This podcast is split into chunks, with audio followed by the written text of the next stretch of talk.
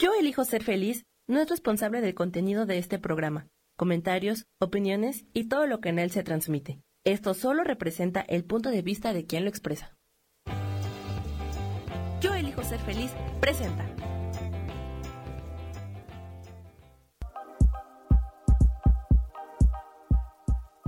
Bienvenidos a mi programa, Mujer, Madre y Amante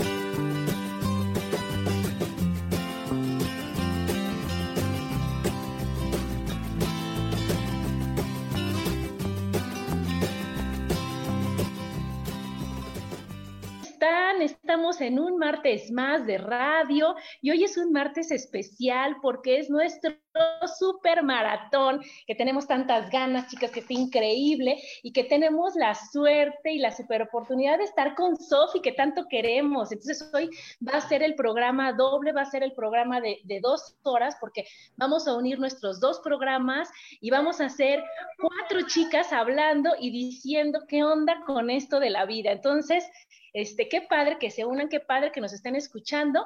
Y el tema de hoy es educación sexual de antes y de ahora. Hola, Sofi. Hola, muy buenos días, muy buenos días. Sí, estoy acostumbrada a decir buenas tardes. Súper feliz, Adri, de estar aquí con ustedes. Este, yo siempre las estoy escuchando y siempre estoy queriendo meter mi cuchara ahí a los temas, pero bueno, este, ahora ya estoy aquí a las 11 de la mañana en Mujer, Madre y Amante qué contenta. Estoy muy contenta. Ay, nosotros también. Hola Lolis, hola Gaby, ¿cómo están ustedes? Hola, muy bien, muchísimas gracias, muy buenos días. Este, aquí emocionada, la verdad, porque es un tema súper interesante. Sí, buenos días. Yo también muy emocionada y contenta de estar con Sofi, de compartir y aprender.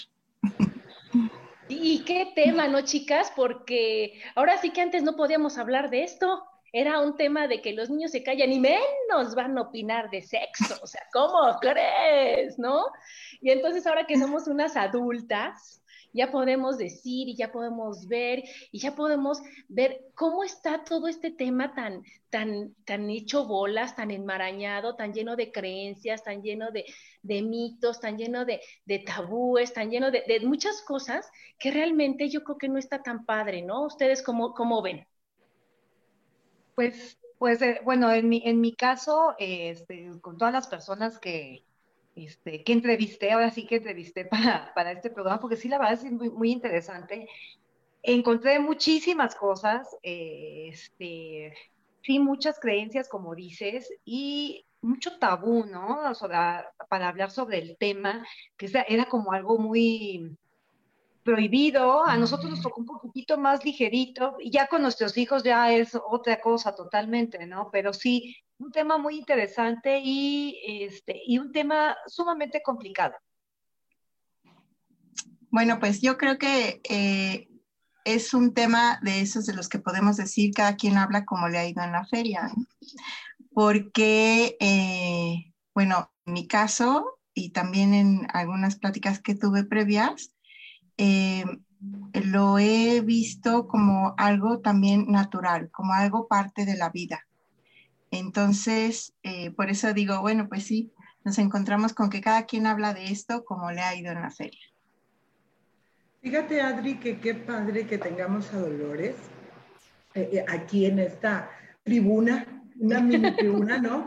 en el que ella, bueno, ha tenido una educación sexual de alguna manera más natural, más fluida, más, este, más genuina. Eh, la realidad de las cosas es que en la mayoría de los casos, yo me incluyo perfectamente en ese, en ese supuesto, este, eh, yo, yo, yo tuve mucha dificultad para entender muchas cosas relacionadas con el hecho de ser mujer.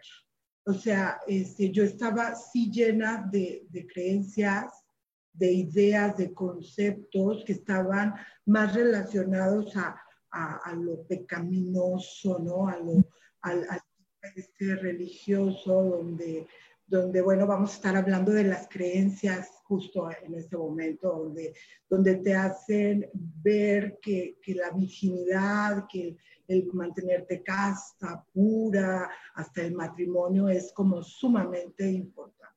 Entonces, sí me parece súper interesante, muy complejo, por supuesto, porque además las mujeres somos muy complejas este, maravillosamente complejas, que a mí me parece muy padre, este, y tener como a Dolores que nos va a hablar de una forma este, diferente, ¿no? A como a la mayoría nos ha tocado, es, padrísimo. Es que fíjate que más que, que, que la información fuera este, diferente, en nuestro caso no había información, o sea, ya sabes, estábamos totalmente desinformadas, totalmente, o sea, no sabíamos ni qué onda. Pero eso sí, solo las puras cosas. Ay de ti donde se te ocurra salir con tu domingo 7. Ay de ti donde yo mente. Ay. Y tú dices, ¿de qué o qué? ¿Por dónde o cómo o qué? O sea, no, no sabías ni a qué le tenías miedo, pero le tenías miedo, ¿no? Entonces, es, es, bien importante este tema para realmente llegar a, a, un punto a verlo como lo natural que es como lo increíble que es, como la gran bendición que es, y no como algo que, nos enseñaron y que nosotras que tenemos hijas, bueno, menos, menos Dolores, ella no tiene hijos, pero nosotros que tenemos hijas, mujeres, bueno, y hombres también, porque ahorita vamos a ver también a los pobrecitos hombres que también todo se les carga, ¿no? Que, que, lo cambiemos y que lo veamos de una forma más padre, ¿no? Y que lo veamos de una forma más natural y que le quitemos esa carga que, que, le pusimos y que la venimos arrastrando de nuestros antepasados y de nuestros ancestros y de, de, todas esas cosas que ya nada más repetimos lo que se repite y lo que se hace y no cuestionamos y no sabemos, ¿no? Entonces, chicas, pues yo no sé si están de acuerdo en empezar con creencias, para que empiece esto con todo. ¿No? y nos agarramos del chongo. Sí, sí. Sí, las, creencias son bien, este, híjole, están bien arraigadas en uno, ¿no? Eh, yo, yo recuerdo eh, este, que yo, más, más que el no tener sexo era sobre todo el miedo a, quedar embarazada, ¿no? O sea, déjate todo lo demás. A mí lo que me preocupaba era quedar embarazada. Entonces, sinceramente, este, mi experiencia sexual empezó muy tarde, muy, muy tarde. Eh, porque pues obviamente eh, me daba miedo, eh, porque no fue una cuestión religiosa, en mi, en mi, familia no somos muy religiosos, entonces mi mamá nunca nos metió miedo por ese lado, sino era casi más bien como una Em, especie como de deshonra. Ella nunca lo dijo en, así, tal cual. Es una deshonra este, no llegar virgen al matrimonio, o es una deshonra este, tener sexo, o sea, en el noviazgo. O sea, no lo dijo tal cual, pero sí lo, sí lo hicieron ver como si fuera algo, algo malo, ¿no? Entonces, eso se te queda. Y, Entonces, miedo. esa es la primera creencia, ¿no? ¿Cómo ven, chicas? El sexo es malo. El sexo es malo. ¿Tú cómo ves, Sofía? Es sucio, pecaminoso. Moralmente no es aceptado, al menos, digo, las creencias hay que partir de la base de que tienen vigencia y valor de acuerdo a un lugar y a un tiempo determinado. ¿verdad? Por ejemplo, es muy diferente la, la, forma en la que se vive la sexualidad en la Ciudad de México a, la forma en la que se vive en Monterrey, por ejemplo. es súper diferente porque acá en Monterrey sí hay como más tradiciones, más ah, los valores, el, tema religioso. Yo no digo que en el DF no, pero eh, yo vivía ya como ocho años y ahí fue donde yo abrí los ojos y dije, wow, hay unas maneras de vivir estas experiencias. O sea, realmente sí es distinto. Yo creo que el tema como creencia o el, que es pecaminoso, que es sucio, este, que te corrompe, e, esa es una creencia muy arraigada socialmente en países como el nuestro que no que, el, sexo no es eh, tan, tan natural. Por ejemplo, hay lugares como Cuba, donde eh, la sexualidad se maneja sumamente abierta, libre, independiente, es una decisión, pero yo creo que tiene que ver con la información. Dolores que nos diga. Es que mira, ella, ella y yo somos, bueno, tú, tú sí, sí, del DF, ¿no? Pero también ella creció mucho en Irapuato, ¿no? Entonces, imagínate qué padre, ¿no creciste mucho en Irapuato con tus primas? Pero qué padre que, que, que ella esté en Tabasco, Tabasco y nosotras del DF y tú de Monterrey para que veamos que hasta en el mismo país hay diferentes, diferentes formas de ver las cosas, ¿no? ¿Cómo sí, ves? Yo, por ejemplo, en Tabasco este, hay, un, hay un área, ala, o eh, una sociedad sumamente religiosa y hay gente que no es tan religiosa, está muy como muy dividido. Este, y en la cuestión religiosa es un tema muy complicado. O sea, yo todavía veo a gente que yo conozco que les cuesta muchísimo trabajo hablar sobre el tema, gente de mi edad, cuando ellas ya saben, o ellos también, pero aquí me refiero más a las mujeres porque pareciera que las mujeres tenemos más el control de la educación sexual de nuestros hijos. Entonces, este, sí, sí veo amigas, compañeras que el tema de la sexualidad es, todavía sigue siendo como un tabú eh, y si eh, lo pecaminoso no se nos quita del cerebro, o sea, ese es un chip que se trae muy arraigado y este, creo que hace mucho daño, o sea, al menos en mi percepción, ¿no? O sea, yo creo que no hay que confundir eh, que el sentir placer es malo, o sea, no, por Dios, este, al contrario, es maravilloso pero, pero sí entiendo el por qué todavía estas ideas siguen arraigadas. No sé qué piensen. Bueno, yo creo que aquí hay una, eh, para empezar, una, una concepción de lo que es el pecado muy pobre, ¿no? Y hay un estigma muy fuerte contra lo religioso, ¿no? Y eh, bueno, en mi experiencia, eh, yo diría que la sexualidad es algo tan íntimo, ¿no? Que cuesta eh, trabajo, pues, compartirlo con cualquiera, ¿no? ¿Por qué? Porque es una cuestión íntima. Y que la sexualidad tiene un orden y un lugar en la vida. Pero, como bien decía Sofi, no a todos se nos ha dejado ver esta parte de la naturalidad que tiene la sexualidad, la importancia que tiene la sexualidad y el orden que requiere la, sexualidad, porque como todo en la vida, em, cualquier libertad requiere responsabilidad previa. No puedes ser libre si no eres responsable. Entonces, primero hay que ser responsable y como, como decía bien Adi, ¿no? La, información ha ido estando, ha ido estando disponible, ¿no? Eh, conforme ha ido pasando el tiempo. También porque la ciencia ha ido evolucionando al respecto y ha hecho disponible esta información. Pero también, como antier estaba escuchando a alguien, ¿no? Que decía, bueno, dime a quién escuchas, ¿no? Y qué criterio te formas, ¿no? Entonces, eh, es muy importante, eh, bueno, yo veo aquí en esto, sí señalar que muchas veces responsabilizamos a los demás de lo que nosotros hemos vivido, cuando en realidad ya cuando tú te haces responsable de lo que tú piensas, de lo que tú sientes, de lo que tú vives, entonces te das cuenta de que no, no es responsabilidad de los demás, sino que tú te quedaste con lo que para ti era importante, ¿no? En este caso, ¿por qué es importante lo que nos dijeron los papás o lo que no nos dijeron los papás? Porque los papás son una, eh, son personas importantes en nuestra psique y en nuestro corazón. Entonces, lo que para ellos era importante, para nosotros lo era. Entonces, por eso aprendimos así. Igual, si hubiéramos tenido algún maestro, como en mi caso, eh, que también te, te, marca y te señala un camino, ¿no? Donde te dice, bueno, esto implica una responsabilidad, no sé qué, o a lo mejor un catequista, yo qué sé, ¿no? Este, porque esa persona se vuelve importante en virtud de lo que te hace ver de la vida, ¿no? Entonces, eso es, eh, digamos, como que los señalamientos que haría en base a mi experiencia de lo que ustedes han mencionado.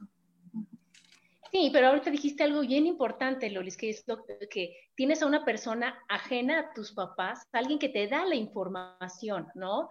Y eso nos vamos a que antes, a nosotros, al menos a mí no me tocó que en la escuela me hablaran de, educación sexual. ¿no? Tan solo hasta las, las, canciones, acuérdense, cuando te enseñan a los niños chiquitos a aprenderse el cuerpo, las partes del cuerpo, que dicen, ¿no? Head, shoulders, knees, ya te fuiste hasta las rodillas, ¿no? And toes, y de las rodillas a las shoulders, ¿dónde quedó? ¿No? Entonces, no existe, eso no existe, de eso no se habla, no los vamos a saltar para otro día. Y lo mismo es con los papás porque, no saben cómo decirlo. ¿No? Y ahora en la escuela, ya antes les daban la super plática del año, que hasta mandan a los papás, ¿no? Se las daban en secundaria, ¿no? A Meli, a lo mejor a mi hija le tocó en tercera secundaria, a lo mejor a mi hijo ya le tocó en primero, pero ya a mis sobrinos que son chiquitos les tocó en quinto, ¿no? Y entonces, ¿qué pasa? Que los niños ya tienen más información, como tú decías, Lolis, y ya no es algo tan escondido, ¿no? Y ya pueden hacerse responsables de lo que están viviendo, de lo que están sintiendo, porque ya saben qué es, cómo funciona, para qué sirve, o sea, todo, todo lo que nosotros fuimos descubriendo a golpe y porrazo, porque pues ahí no se habla de esto, ¿no? ¿Cómo ves, Sofía? La verdad es, es tan cierto, bueno, mi experiencia es muy parecida a la tuya. Yo me acuerdo que por ahí por sexto hubo una plática sobre el tema y luego en secundaria otra vez, pero yo lo tengo totalmente bloqueado, bloqueado porque era un tema muy vergonzoso. De hecho, cuando empiezan a hablar de esos temas, los niños son los que empiezan como a hacer borlote y las niñas nos, como que nos apenan mucho. Entonces, es bien interesante porque yo empecé a darme cuenta de muchas cosas por las compañeras de, clase. Este, me acuerdo que había una niña que me platicó así textual cómo era que nacían los niños, por dónde salían y todo. Yo estaba horrorizada. Entonces, tan es así que yo creo que se me quedó la memoria y, y este, y tuve tres, tres cesáreas. No tuve ni un solo parto natural. Entonces, porque para mí eso fue como, wow, no tengo registrada una, eh, eh, este, una como eh, información real. me recuerdo el día que me bajó la regla y, haberle dicho a mi mamá y ella me explicó cómo poner la toalla sanitaria en la pantaleta y hasta ahí quedó. Digo, yo lo entiendo, entiendo que, que es sumamente difícil. Ahora soy madre y, y es muy difícil este, hablarles a los hijos de, esto, pero la información yo creo que es súper importante para, para evitar muchas, muchas cosas. Y digo, voy a volver un poquito al tema de, lo de las creencias y lo del tema pecaminoso y, esto de, de que no, lo, no debes tener placer o disfrutar del sexo, porque una de las creencias está ligada a a ser mujer y madre, ¿no? Religiosamente se te dice que, que el acto sexual tiene como finalidad la procreación, ¿no? El, el, el dejar la estirpe, ¿no? El, ir y multiplicar. Súper interesante porque eh, eh, no, eso es una, una creencia muy arraigada que te impide disfrutar de tu sexualidad. Y yo se los digo porque yo los primeros años de mi matrimonio fue muy complicado. Para mi marido, obviamente. ahora, digo, yo ahora digo, uy, perdí mucho tiempo, ¿no? Uy, sí, de haber sabido. arraigado este tema. O sea, esto de, del, del sexo solo tiene como finalidad este rollo, ¿no? Muy bien. Es una creencia muy fuerte. Claro, muy fuerte. Mira, aquí les voy a leer, porque hay mucha gente viéndonos en el Facebook. Hola a todos los que nos hacen favor de vernos. Nos saluda Sandra, Jerónimo, Laura Martínez. Y Laura nos dice, este, espérense, espérense. Laura nos dice, a mí me tocó una educación sexual por parte de mi familia, así con las mismas creencias que indicaba Sofi. Si es que todos somos de la misma edad, o sea, ahorita estas cuatro jovenzuelas estamos en los 50, ¿no? Entonces estamos, vivimos lo mismo, ¿no? yo creo que, exacto, vivimos las, las mismas situaciones o muy parecidas, ¿no? Sí, claro, aquí Mari también nos dice, es pecado, Adán mordió la manzana por culpa de, Eva. Y bueno, pues vamos teniendo cada quien lo que nos van diciendo y luego si estamos en una escuela religiosa y luego, entonces van siendo un montón de, información revuelta, de información mal informada, que como bien dice Rubén, tenemos que desaprender para volver a aprender y, y ver qué es lo que realmente nos cheque y nos cuadra y qué no es, ¿no?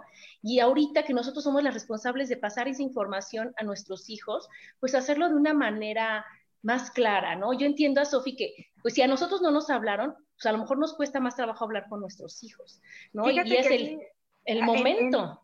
En, mi caso me, me, pasa algo muy chistoso porque el, el, tema de la menstruación es un, es un tema que es como muy bueno, a mí en, mi caso me lo enseñaron muy de niñas, muy de mujeres, ¿no? Entonces, hablarlo abiertamente delante de un hombre es muy complicado. Este, o sea, el día de hoy yo, yo puedo hablar sobre la menstruación siempre y cuando sean puras mujeres, ¿sí? O sea, todavía me inhibe el tema. Pero, por ejemplo, yo veo a mi hija que habla del tema en, en, frente de su novio, porque pues sí, sin ningún problema, porque obviamente ella lo ve natural como debe de ser, o sea, lo ve como un hecho que está inherente en nosotros, eso no lo podemos cambiar, es un tema que con lo que vivimos y sin embargo a mí me cuesta todavía trabajo. Sí lo manejo, sí digo, o sea, sácate eso de la, del, del, cerebro, niña, y, este, y, y, y que no te dé miedo, pues, porque es como una especie de miedo, de vergüenza, ¿no? De vergüenza. Mi abuelita, fíjate que es, este, pasaban los comerciales en la tele, ¿no? De toallas sanitarias y me decía, ¿cómo es posible que hagan eso? O sea, eso es de la mujer, eso no se hace. Abuelita, ¿cómo los venden los pobres? La pobre gente tiene que vender, ¿no? Y tienes que saber, y no tiene nada de malo. Pero imagínate, mi abuelita, hace cuenta, le hacía cortocircuitos, hacía la Gaby, que es una jovenzuela. Imagínate, mi abuelita decía, no, eso no, no está bien, ¿no? imagínate que mi abuelita pues educó a mi mamá, mi mamá a mí, y traes el, el, que cuando, cuando tú quieres decir algo, se te aparece tu mamá aquí, tu abuelita y todas las personas que dijeron, eso no, eso está mal, eso, y te cuesta trabajo. Sí, el, bagaje que le dicen. Fíjate que este, obviamente a una de las personas que, que, yo entrevisté pues fue a mi mamá, ¿no? Y le pregunté, oye mamá, ¿qué, qué, este, ¿qué tipo de educación sexual tuviste? Bueno, se empezó a reír mi madre, ay, mijita, ¿cómo crees? O sea, a mí nunca en la vida me hablaron de sexo, nunca me hablaron de la menstruación, nunca de nada. A ella la mandaron de chica, ella tenía 13 años cuando la mandaron a la Ciudad de México a un, internado, ya ves que antes se usaba mucho eso de mandarte a internados, y la mandaron a la Ciudad de México al internado, y este, y nada más le dio un librito que le hablaba de la menstruación, pero mi abuelita nunca tocó el tema mi mamá, le dio un librito, no, no me acuerdo el nombre, porque sí me dijo el nombre, este, que le dieron el, el librito y ya, esa era toda la educación sexual que tuvo. Mi mamá se casó a los 18 años, me dice, hijita, yo no sabía nada, me dieron una sábana blanca para el día de mi noche de bodas. Y yo así, no, mamá, sí. O sea, era como una comprobación de que tú eras virgen. Entonces, eso sí me choquea, porque eso yo no lo viví, obviamente, ¿no? Pero, o sea, el que te dé una sábana blanca a estas alturas de tu vida, o sea, no me imagino yo dándole a mi hija, a ver, mijita, te voy a dar tu sábana blanca para que compruebes que eres virgen. Por Dios, o sea, no. Es, es, es, es ya algo impensable para mí, totalmente. O sea, es, es es, hasta, hasta lo siento como insultante. Es, es indignante, es indignante y es un atropello porque eso es comparar tu virginidad con tu valor personal. Así que no tiene nada que ver. O sea, el, el que tú tengas una experiencia sexual no tiene nada que ver con tu valor, con el valor de ser humano que tienes. Este, eh, a mí me parece así como atroz eso. Yo escuché historias de hace tiempo de, de, chicas a las que regresaban por el, el, hecho de que no sangraron. el día de la noche de boda. Entonces luego se descubrió pues que no todas sangran, porque no todas tienen pues ahí en, en, determinadas circunstancias, pero no me interesa si se puede o no se puede sangrar, porque la realidad de las cosas es que tu valor personal no debe depender de, de, de si estuviste o no estuviste con alguien antes. Es, fuerte, ¿eh? es un tema súper fuerte y que sigue muy vigente hoy día.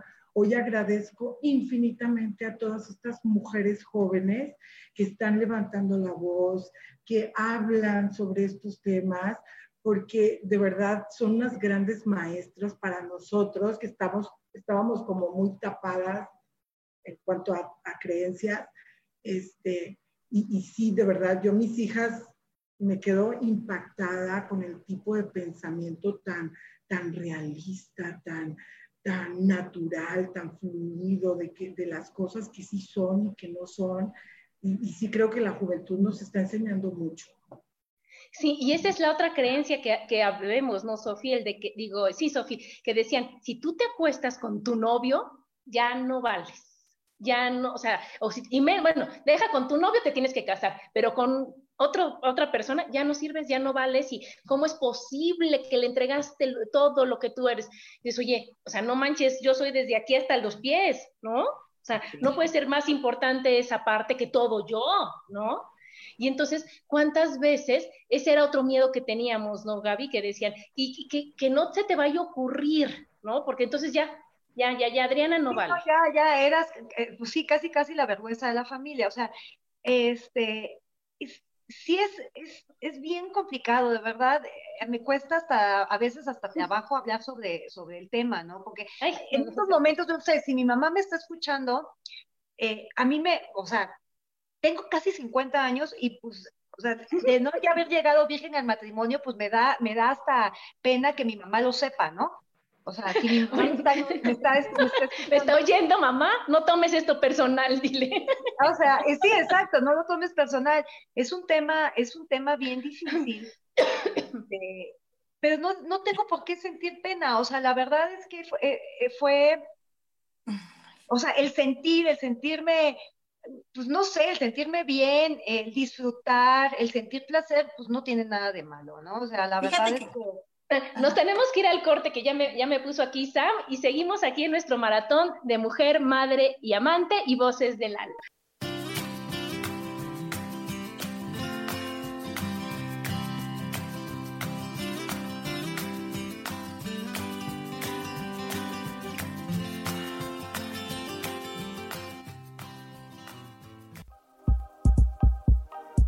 En un momento regresamos a mujer, madre y amante.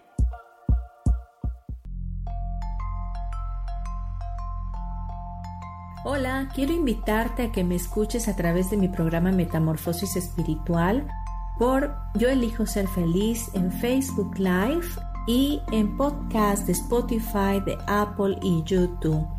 Este programa tiene como objetivo principal que podamos acompañarnos y hacer cambios radicales en nuestra vida emocional, psicológica y espiritual. Te espero.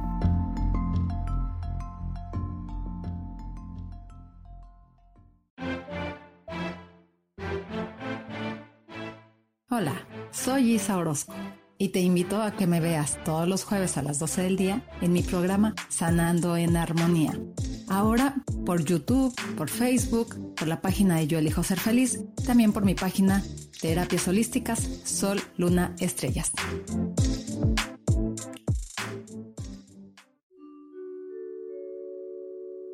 Hola, soy Gracie. Te invito a mi programa Despertando la Magia de Vivir. Todos los lunes a las 12 del mediodía. Un espacio especial donde encontraremos juntos las maravillas de la vida manifestada y más importante aún, descubriremos esa magia de Dios que está dentro de nosotros. Te espero.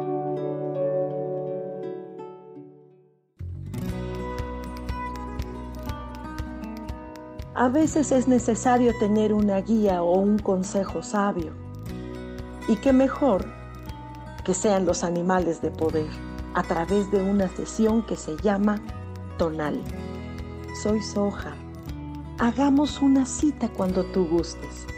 Búscame en mi página que se llama Angelicosidades. No lo olvides.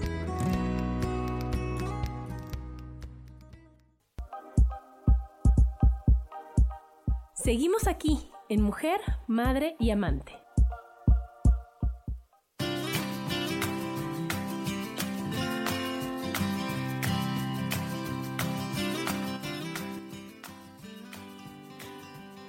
Estamos de regreso aquí en Mujer, Madre y Amante y Voces del Alma, con fuertes declaraciones de Gaby, que, que fíjense que ese es, yo creo, el fin de este programa, ¿no, Sofía? O sea, lo quisimos hacer en este tema de este tema para que nos quitemos ese miedo, para que seamos no, no, no es que, como decía Loli, es tu intimidad. No tienes que irlo diciendo a todo mundo, ni publicarlo en Facebook, ni decírselo al que te encuentres, ni mucho menos. O sea, es algo íntimo, pero es algo que es natural y que nosotras mismas podemos, debemos poder hablar con esa naturalidad, con, con, oye, con nuestras amigas, con nuestra mamá, con nuestras hijas, ¿no? No, no, o sea, que yo le puedo decir a Lolis lo que siento, lo que pienso, lo que, y que no sienta, ay, va a pensar que yo soy, va a decir, ¿no?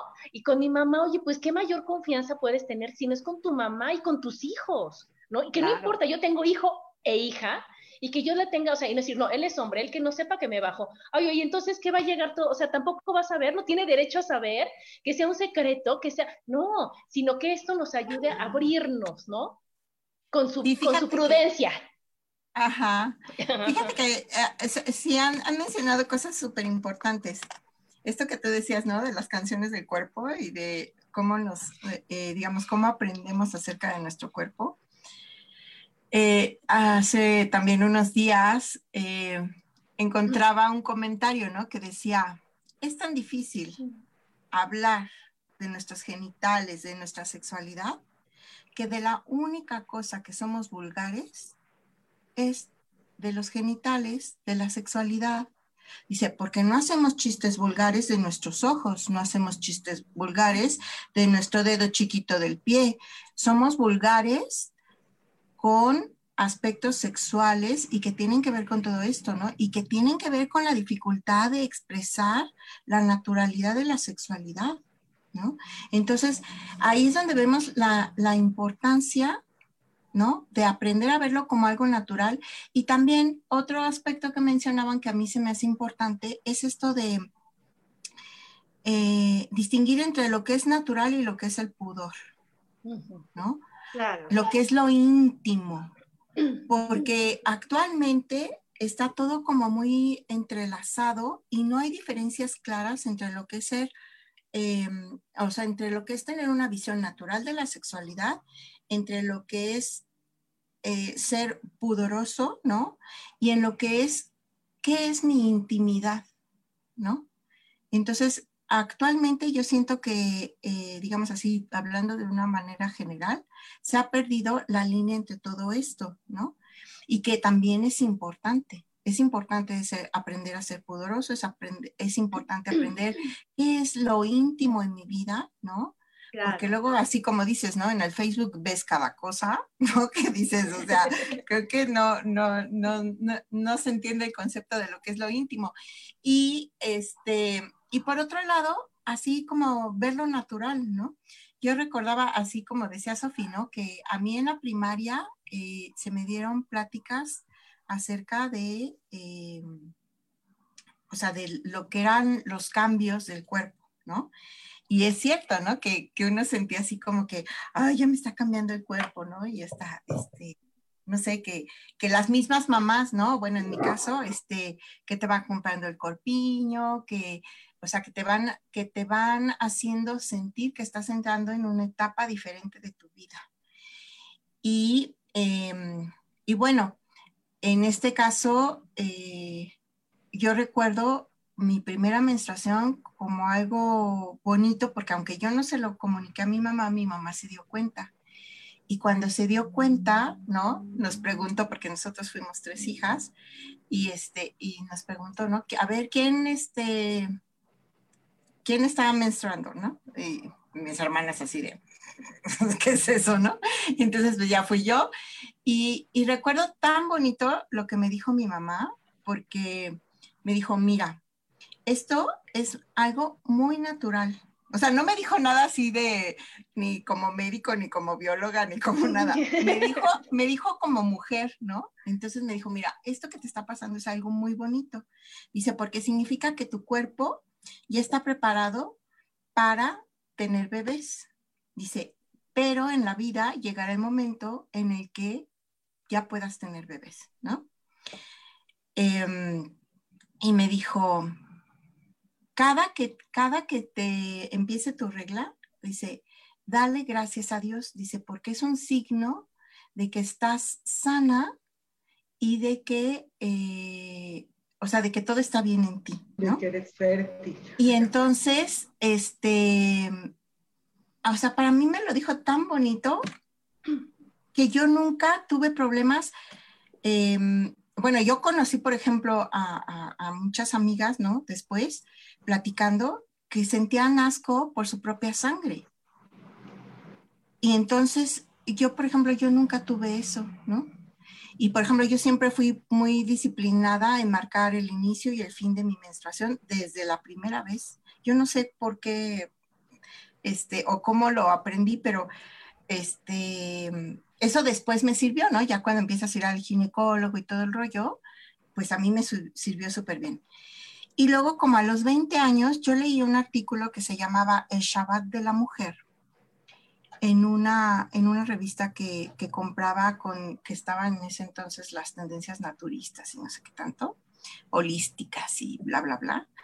Entonces, eh, yo a ese artículo le agradezco tanto porque yo ahí entendí que el hecho de que yo, por ejemplo, yo tengo primas, amigas, ¿no? Que han padecido eh, muchísimo con su menstruación, pero también porque siempre han tenido una visión de su menstruación, pues así, este, o sea, que es algo a disgusto con su cuerpo, ¿no? Y entonces el, el artículo este mencionaba la importancia de entender que la menstruación era algo natural, que era algo parte de tu, de tu naturaleza de mujer, de tus hormonas, de bla, bla, bla. Y yo ahí entendí que por eso a mí nunca me había dado como un cólico, ¿no? Y entonces, el día que a mí me dio un cólico, entendí que algo que no estaba bien en mi cuerpo. Y entonces fui al médico y me atendieron y todo el rollo, ¿no? Entonces, este, yo sí pienso que es muy importante el cómo aprendemos a ver las cosas, ¿no? Es como el vaso medio lleno, medio vacío, este, y, y cómo en, en, un momento dado, pues nosotros al, al ir aprendiendo, pues no, no tenemos eh, otro criterio hasta que nos formamos nuestro propio criterio, ¿no? Hasta que tenemos nuestra propia experiencia, hasta que nos encontramos con esta libertad de decir, bueno, pues yo necesito aprender de esto, porque nosotros también somos de la generación del VIH, ¿no? Ahora que están tan de moda los virus. Este, y para mí, por ejemplo, el VIH fue, o sea, un, un parteaguas en, en esto de la sexualidad. Porque el, o sea, crecer con el miedo de meterte con alguien para que te contagie y te mueras, o sea, no fue nada agradable. En su caso yo no sé cómo, cómo lo hayan vivido, pero para mí sí fue algo así como eh, significativo o que marcó mi sexualidad, el entender que meterme con alguien que estuviera contagiado porque no se veía que estuviera contagiado o que podía no ser sincero en estar contagiado. Y, ahora, y no es como ahora de que vas, te haces la prueba. Yo me acuerdo cuando fueron, creo que fue en la preparatoria, que fueron los de Conacida y que dijeron, bueno, pues si tú tienes la duda de que tengas el contagio, nuestras oficinas están en tal lado, ¿no? Y este, ahí te hacen la prueba gratuita y te daban toda una explicación de lo que hacían con las personas que tenían, eh, que estaban contagiadas de VIH, ¿no? Y este, era todo un estigma, ¿no? O sea, inclusive, por ejemplo, los artistas que se murieron de, perdón, que murieron de, de VIH, o sea, fue en un principio un gran estigma y, eh, bueno, mucho se, se achacó al, al, homosexualismo y todo esto, ya después ya se, desmitificó todo esto. pero, eh, por ejemplo, en mi caso, yo sí tuve un pariente que murió de VIH, ¿no? Entonces también el que te toquen esas experiencias, pues también te marca. Y no, no, digamos, esto es ah, antes de, de, experimentar, ¿no? Y ya después todo lo que, por ejemplo, de lo que mencionaba Sofía, ¿no? O sea, de, de cómo todo esto que aprendes, de todo esto que percibes, ¿no? Recordaba yo en la prepa que nos pasaron el video de un parto y este, o sea, y de verdad, ¿cómo te impacta, no? Yo, yo recuerdo que estaba, eh, era una, era una transmisión de varios grupos, entonces estábamos en un salón atestado, a mí me tocó estar parada, bueno, pues estaba la, pantalla de la televisión este, transmitiendo el parto. En el momento en el que sale el bebé de, la vagina, o sea, yo nada más recuerdo así como en las caricaturas que me fui deslizando por la pared así de... Y que le dicen, ¿qué pasa? ¿Qué pasa? Y yo, me falta el aire. no voy a hacer, mamá. No, es que eso que dices, Lolis, es bien importante. Las primeras experiencias es lo que te marca, ¿no, Sofía? Entonces, la primera vez que tienes la menstruación y como lo viviste, es como se te marca para después. es, la, información que jalas. La primera vez que ves a una de enfermedad de lo del SIDA, la primera vez que ves, como nos decían ustedes, Sofía y Lolis, lo del parto, la primera vez como no, no sabes nada, está ahora sí que tu, tu cerebrito y, la parte de, de, esa, información vacía, llega esa información de sopetón y si no es de una manera amorosa, te marca. Las primeras impresiones siempre nos marcan. Para bien o para mal te marca. Para lo que sea, ¿no? si es para bien, para abrazarte, como tú dices, oye, qué maravilla, que mi menstruación, que yo, que... Y si te dicen, hijo, eres una friega, vas a ver, a partir de ahora ya valió gorro y te va a doler horrible. Y que... ¿Qué va a pasar? Que cada que te baja dices, sí es cierto, me duele, está horrible, me voy a acostar, mejor no salgo, que...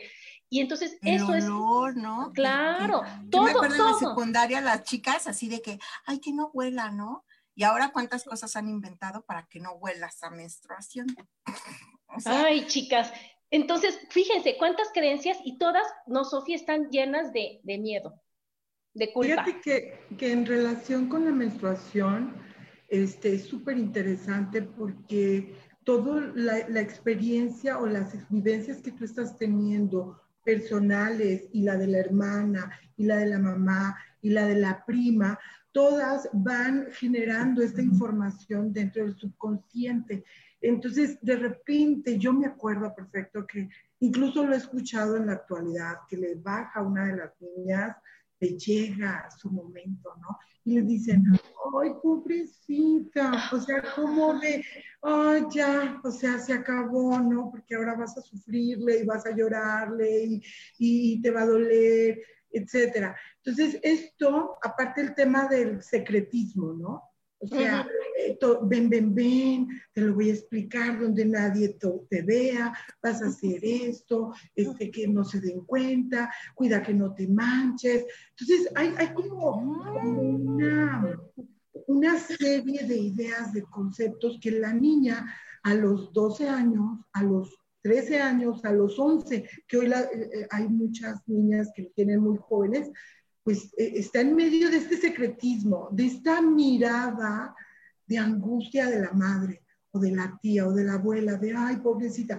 Imagínate lo que está, no solo percibiendo. lo, que, lo que absorbes, ¿no? Sí. no solo con las palabras, las expresiones, el ven a un lugar donde nadie escuche. Entonces, yo creo que eso es lo que genera el tema de la vergüenza, el tema de, de, de qué feo y me va a durar tanto. Entonces, sí es fuerte. ¿eh? Yo tengo pocos años, lo, lo voy a reconocer. Este, tengo a, a, lo mucho unos cuatro o cinco años que estoy trabajando sobre ese tema, porque siempre era como, ay, ¿hasta qué horas? O sea, ¿cuándo? A los 40 más o menos fui con el doctor y le dije, yo creo que ya es la menopausia. Claro que él se moría de la risa, claro que no. O sea, claro que no, porque yo moría porque se me, se me retirara. Ahora, quiero volver un poquito al tema este que, que estaba diciendo Dolores, de, de, de, lo personal que es, ¿no? Tu sexualidad y que es tan importante no que la guardes para ti y para tu pareja como algo secreto y, y sucio, ¿no? Sino como algo que te hace eh, conectar con esa otra persona. Y yo creo que sí hay que hablar, digo, sí hay que hablarlo abiertamente, como lo estamos hablando el día de hoy nosotras, con las, con las tías, con las primas. Pero más allá de eso, hay que hablarlo con tu pareja.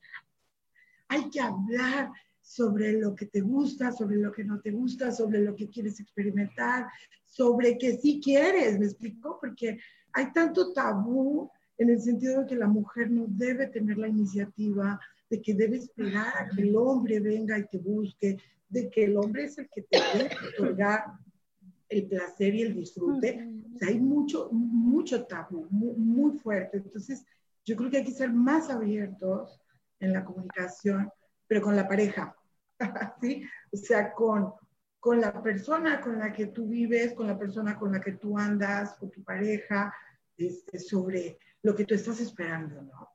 Y lo que espera él, por supuesto, o ella. Claro, claro, y tomarlo en cuenta, es una relación de dos y luego se le deja toda esa carga a los hombres y está horrible, ¿no? Y que También. lo ves en películas que, que, que, los dos tienen ganas, ¿no? Y que entonces tiene que llegar el hombre y decir, pero estás preparada, pero estás lista, pero, porque, o sea, yo creo, yo, yo interpreto, ¿no? Y digo, es que inconscientemente, si no después, ¿quién te aguanta? ¿No? Porque van a decir que yo te obligué, porque van a decir que esa fuerza, porque eso es lo que creemos, ¿no? Y ahora, con tantas cosas que, o sea, también, por ejemplo, ahora con lo de supuesto acoso, ¿no? Este, sí, está peor. O sea, mucha, mucha gente defiende la postura de la mujer, pero en realidad yo conozco casos donde han echado a perder la vida de hombres por mentiras. Entonces, dices, o sea, desde, desde ahí, ¿cómo, o sea, ¿cómo te haces responsable de tu sexualidad? O sea, tiene muchísimas implicaciones, ¿no? O sea, yo ahora, eh, bueno, eh, retomando un poco lo que decía Sofi de sus partos, ¿no? O sea, y de cómo ella dijo, bueno, pues yo, yo, te, yo cesárea, ¿no? Y yo vengo de una familia católica y que mi mamá creo que fue la que tuvo menos hijos, ¿no? Y fuimos tres. Entonces, eh, para nosotros siempre ha sido, ¿estás embarazada? O sea, es la fiesta, es la bendición, es, ¿no? Y entonces cuando empiezas a ver que en otras, que en otras familias no es así, digo, y tampoco es de que sea una familia rica o, así de pudiente, la de mi mamá, ¿no? Pero, o sea, siempre ha sido el ver a otro ser humano como una bendición, ¿no? Entonces, ya desde ahí, el cómo tú percibes que tú has sido una bendición para tus papás, para tu familia, para, o sea, para toda la familia extensa, o sea, es algo que también te, te, marca, ¿no? Y luego eh, recordaba esto porque cuando mi hermana se casó e iba a, a estaba planeando su primer hijo, no sé qué, eh, alguien le recomendó un médico, ¿no? Que él, su eslogan era parto natural así como, como de lugar, ¿no? Y, este, y dicho y hecho, porque mi segundo sobrino traía el cordón umbilical enredado y mi hermana dijo, ay, ahora me van a hacer cesárea, que no sé qué. Para nada, ¿no? Y los tres nacieron de parto natural. Y también eso, por ejemplo, eh, mi hermana, yo he visto, ¿no? Muchas amigas que han padecido sus embarazos y, yo también, por ejemplo, veo a mi hermana y mi hermana, o sea, sus embarazos así, este, súper bien, ¿no? Sus partos también súper bien, ordenados, bla, bla, bla. A mí me tocó ver nacer a mi última sobrina, ¿no? Y este, y entonces ahí es donde yo digo, sí, sí es importante el cómo, o sea, el cómo piensas, ¿no? El cómo vives tu cuerpo, el cómo te formas un criterio para tú vivir tu sexualidad, no solo en, el aspecto tan importante que estaba mencionando Sofi, porque yo ahora, hace algunos años, ¿no? Que, que, me tocó ver, creo que fue, era un documental sobre cómo hablar con tu pareja para tu primera vez, o sea, cómo prepararte para tu primera vez, ¿no? Y yo decía, wow, ¿no? O sea, a mí nunca se me hubiera ocurrido, ¿no? este, o sea, sentarme así como, vamos a tomarnos un café y vamos a planear nuestra primera vez, ¿no? Entonces, para nada, eso es espontáneo. ¿Qué piensas tú? ¿Qué pienso yo? Sí, porque, o sea, yo, por ejemplo, yo, yo pensaba, yo decía, o sea, yo lo hubiera visto desde el aspecto de, o sea, a mí tráeme la prueba de VIH, de que no tienes VIH, y, y pues ya, ¿no? Pero, háblame de tus creencias, háblame ajá, de, pero a ver, háblame, ajá, háblame de qué te gusta, de qué no te gusta, o de cómo pues te no, imaginas, o de dónde, o así, pues no. Pero hace unos años, cuando yo vi este documental, yo decía, qué padre, ¿no? Y entonces, eh, mencionando esto que decía Sofía, yo digo, pues sí, es que sí es importante, ¿no? Hablarlo con tu pareja, hablarlo con tu esposo, hablarlo con quien vas a empezar una relación, ¿no? Qué, este, qué bien que tengas esa, como esa visión de decir, bueno, pues así como planeas una fiesta, un viaje, un, algo, algo que tú esperas con ansia, ¿no? O sea, también encontrarte con alguien en el aspecto sexual, pues debería de ser así como, como algo singular en este sentido, ¿no? De, de la conversación, del intercambio, de pensar. tienes que ser abierto y, expectativas. sí, ¿no? Y decirlo, ¿no? Eh, platicar con tu pareja de qué te gusta, qué, qué sí puede, qué no puede. Obviamente, o sea, porque pues este, ellos tampoco saben si no son adivinos, ¿no? Y pues también tú no eres adivina, no sabes qué le gusta a tu pareja, ni, ni mucho menos, ¿no? Entonces, este, sí, sí, total, totalmente de acuerdo de que o sea, sí está, o sea, se me hace too much el, documental, ¿verdad? Pero, pero sí, o sea. Pues sí, porque ahí donde entran las ganas y, el momento y la situación y, y, cuando las ganas ganan y todo, ¿no? Pero miren, aquí dice Laura Martínez. Mi mamá casi me echó agua bendita cuando le pregunté por qué no podía usar tampones. Casi me dijo que si lo hacía me iba a desgraciar la vida porque perdería mi virginidad, ¿no? y luego Isa, Isa Orozco nos cuenta, en mi casa no se hablaba de menstruación, menos de sexualidad, y yo sí les hablaba a mis hijas de sexualidad y siempre les dije que su cuerpo era sagrado y que nadie podía tocarlo sin su consentimiento. Para mí fue una manera de cuidarlas y que aprendieran a cuidarse. Laura nos dice, en mi juventud yo tuve más miedo de salir panzona, como decían en mi casa, que de enfermarme de VIH. Y Adrián nos dice, cambia mucho el mensaje cuando se dice, este, yo siento, creo, vivo y no de lo que me dijeron o me inculcaron, porque lo inculcado más, es más sembrado y no pertenece y te complementa. Y si hay mujeres que quieren tener un bebé por solo, por solo por ser madre, sin que les importe lo que diga o piense su familia. Y Rubén dice, es que parece que es más valioso ser recatada a que te enseñen a utilizar tu cuerpo. Eso está muy fuerte porque entonces nos vamos al qué dirán y una señorita decente, chicas, no anda de cusca. Y una señorita decente no le va a decir, ahora sí que por aquí sí, por acá no, a su, a su esposo, porque ¿dónde lo aprendiste? ¿Quién te lo enseñó? ¿Qué andas viendo? ¿Cómo es posible? No eres de, o sea, ya, ya te dicen, ¿hasta de qué te vas a morir? Ahí es cuando entra la, que te empiezan a juzgar, ¿no? O sea, pero, o sea, pero muchas veces, pues ellos les desvale. La verdad es que también a muchos hombres no les importa eso, sino son cosas que traemos nosotras. Es que sabes que hay que, hay, hay, también un, em, como un estigma, no en negativo, ¿no? Sino en admirativo, de ser moderno, ¿no? Y entonces yo también digo, ¿a qué le llamamos ser moderno? ¿O a qué le hemos llamado en el tiempo ser moderno? ¿Por qué? Porque tiene razón Rubén, o sea, en esto de, o sea, aprender a usar mi cuerpo, aprender a valorar mi cuerpo, aprender a valorarme a mí misma, ¿no? O sea, no, no, tu valor no está en ser casta, tu valor está en qué piensas, en qué sientes, en cómo eres responsable de ti, cómo eres responsable de tu sexualidad, cómo eres responsable de lo que aprendes, cómo eres responsable de lo que compartes con alguien más, ¿no? Porque así como a nosotras, eh, digamos, mujeres, ha habido una cultura de la castidad, de la virginidad, de, eh, eh, del guárdate, ¿no? También em, para los hombres ha sido lo contrario, ¿no? O sea, el hombre tiene que aprender a ser promiscuo, ¿no? El hombre no puede ser fiel, el hombre no puede ser, mm, este, mm, recatado, casto, virgen, ¿no? Porque pobre del hombre que llegue virgen al matrimonio, pues cómo, ¿no? O sea, eso también es, o sea, es una modernidad que yo digo que nos han vendido tan falsa, ¿no? Porque al final te encuentras con personas vacías, huecas, usadas, maltratadas emocionalmente, maltratadas físicamente, ¿no? Porque yo tengo amigas que han sido violadas por sus esposos. Entonces, son situaciones que, se nos han enseñado tan equivocadamente porque no, no empezamos de valorar al ser humano, ¿no? Si valoramos el ser humano, valoramos tanto al hombre como a la mujer, ¿no?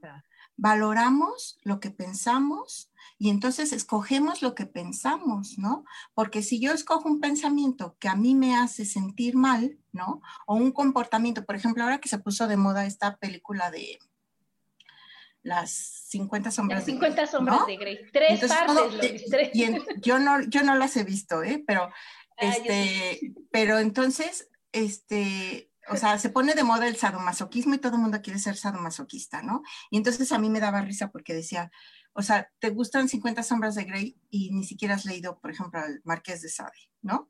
Este, u, otros, u otros autores que hablan del tema y que, o sea, digamos, de una manera menos comercial, ¿no? Y entonces no hay de qué escandalizarse, ¿sí? Pero, pero es ahí donde nosotros tenemos que ver, ¿no? La importancia de lo que escogemos. Es como la comida, ¿no? O sea, en la sexualidad es tan importante o sea, así como en la comida, aprender qué es lo que comemos, ¿no? Porque dime qué comes y te diré qué cuerpo tienes, ¿no? Claro. El otro día, el otro día veía a una señora que decía ahí que tenía 75 años y parecía como de 50, ¿no? Y decía, es que mi secreto es que yo no como azúcar refinada, ¿no? Entonces dije, sí, sí le creo, porque yo tengo compañeras, ¿no? Que han dejado el azúcar y les ha cambiado la piel hermosamente, ¿no? Y entonces este, igual, o sea, dime qué cosas tú compras del mundo, ¿no? ¿Qué ideas compras del mundo? Y te diré qué sexualidad tienes, o te diré qué errores has cometido, o te diré qué aciertos has tenido, o te diré qué maravillosa vida has tenido. ¿Por qué? Porque es de lo que nos alimentamos. Entonces, en el momento en el que nosotros nos hacemos responsables, sea en la pubertad, sea en la adolescencia, sea en la juventud, sea en la madurez, sea inclusive ya siendo mayores. O sea, en el momento en el que tú te haces responsable de lo que tú piensas, de lo que tú, o sea, que dices, bueno, pues sí, me equivoqué, pero ¿qué puedo aprender de mis errores que cometí en el pasado con relación a mi sexualidad? ¿No? A ver, eh, ¿por qué sigo pensando que está mal señalar algo como pecado? ¿No? Entonces, por ejemplo, si a mí me dicen, tómate este raid matabichos, ¿no? Yo digo, pues no, porque me muero, ¿no? Entonces, en realidad ese es el concepto de pecado. O sea, algo que si tú lo haces, te mata, ¿no? Pues sí. A lo mejor no te mata, así como, una, como un puñal, ¿no? como una bala, pero te mata alguna parte de ti. Sí, y en el caso de la, de la, religión, pues no es que te mate físicamente, sino te mata espiritualmente, ¿no? Entonces, entonces te vas sintiendo mal, ¿no? Entonces vemos a cuántas mujeres, o sea, yo lo digo porque yo, yo, yo, por ejemplo, yo tengo amigas que han vivido violencia en su sexualidad, este, de una manera que yo digo, o sea, para mí son héroes porque yo digo, es que, o sea, yo ni por aquí, o sea, lo hubiera tolerado, o sea, ni por aquí. Claro. O sea, yo pues agarro y mira, me voy por patas, ¿no? Pero, pero hay gente, pero hay gente que ha sido eh, valiente y en su concepto y, y, y Dios les ha dado la fuerza para vivirlo, superarlo y demás. Pero es ahí cuando también en sus historias yo veo que hay un momento en el que llega la luz y que dicen, yo no merezco esto, ¿no? Claro. O sea, esto que yo estoy viviendo para mí es indignante, a mí me hace sentir mal, a mí me hace sentir menos, a mí me hace, ajá, ¿por qué lo he aceptado? Pues porque yo crecí eh, en una mentalidad de que sí, lo que te diga tu esposo, lo que, lo que te pida tu esposo y como te lo pida tu esposo, y no importa, y si está de moda, y para que no se vaya con las prostitutas, ¿sabes qué? Mejor vete con las prostitutas y a, mí respétame, ¿no? Entonces, entonces, es que, es que esas cosas son las que, las, las que son importantes señalar. O sea, ¿qué aceptamos para nosotros, no? O sea, claro. si, si a mí me dijeran algo, este, a ver, ¿aceptarías esto para tu hija, para tu sobrina? Yo diría, no. Pues sí, pero... Entonces, ¿por qué lo acepto para mí? Por la autoestima sexual, que va a ser otro de los puntos que vamos a ver. Pero nos tenemos que ir al corte ahorita, chicos. Síganos escuchando. Estamos aquí en Mujer, Madre y Amante y Voces del Alma.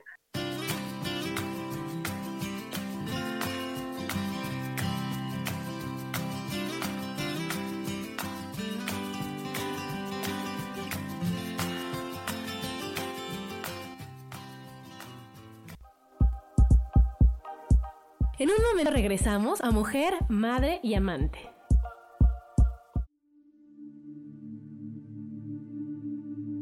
¿Y por qué hoy no cambias? ¿Y por qué hoy no le hablas? ¿Y por qué hoy no decides hacer ejercicio? ¿Y por qué hoy no te renuevas? Aquí en este programa te invitamos a que hoy decidas ser una nueva persona. Con lecturas de tarot con rituales y con muchas otras cosas más, puedes ir mejorando tu vida poco a poco. Así que, ¿y por qué hoy no cambias? Por Lourdes Curi. Síguenos por Facebook en Yo Elijo Ser Feliz.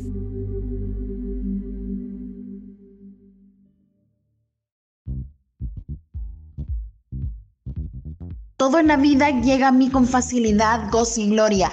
Gracias por elegir estar en este planeta y te quiero invitar a que todos los viernes a las 11 de la mañana me escuches en Vivir Despiertos. Y sígueme en mis redes sociales como arroba pauislazo Instagram, YouTube Intrínseco GT y en Facebook como Paulina Coaching Gratis. Así que ya sabes cómo encontrarme porque voy a estar colocando todos los días diferente contenido para ayudarte a crear más expansión.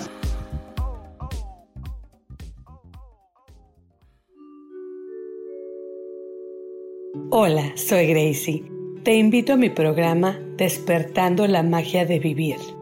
Todos los lunes a las 12 del mediodía. Un espacio especial donde encontraremos juntos las maravillas de la vida manifestada y más importante aún, descubriremos esa magia de Dios que está dentro de nosotros. Te espero.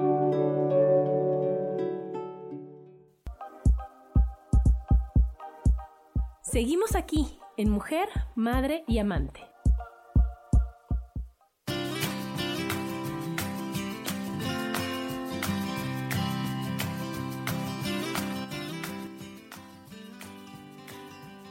Y estamos de regreso aquí en Mujer, Madre y Amante y Voces del Alma con este super tema de educación sexual.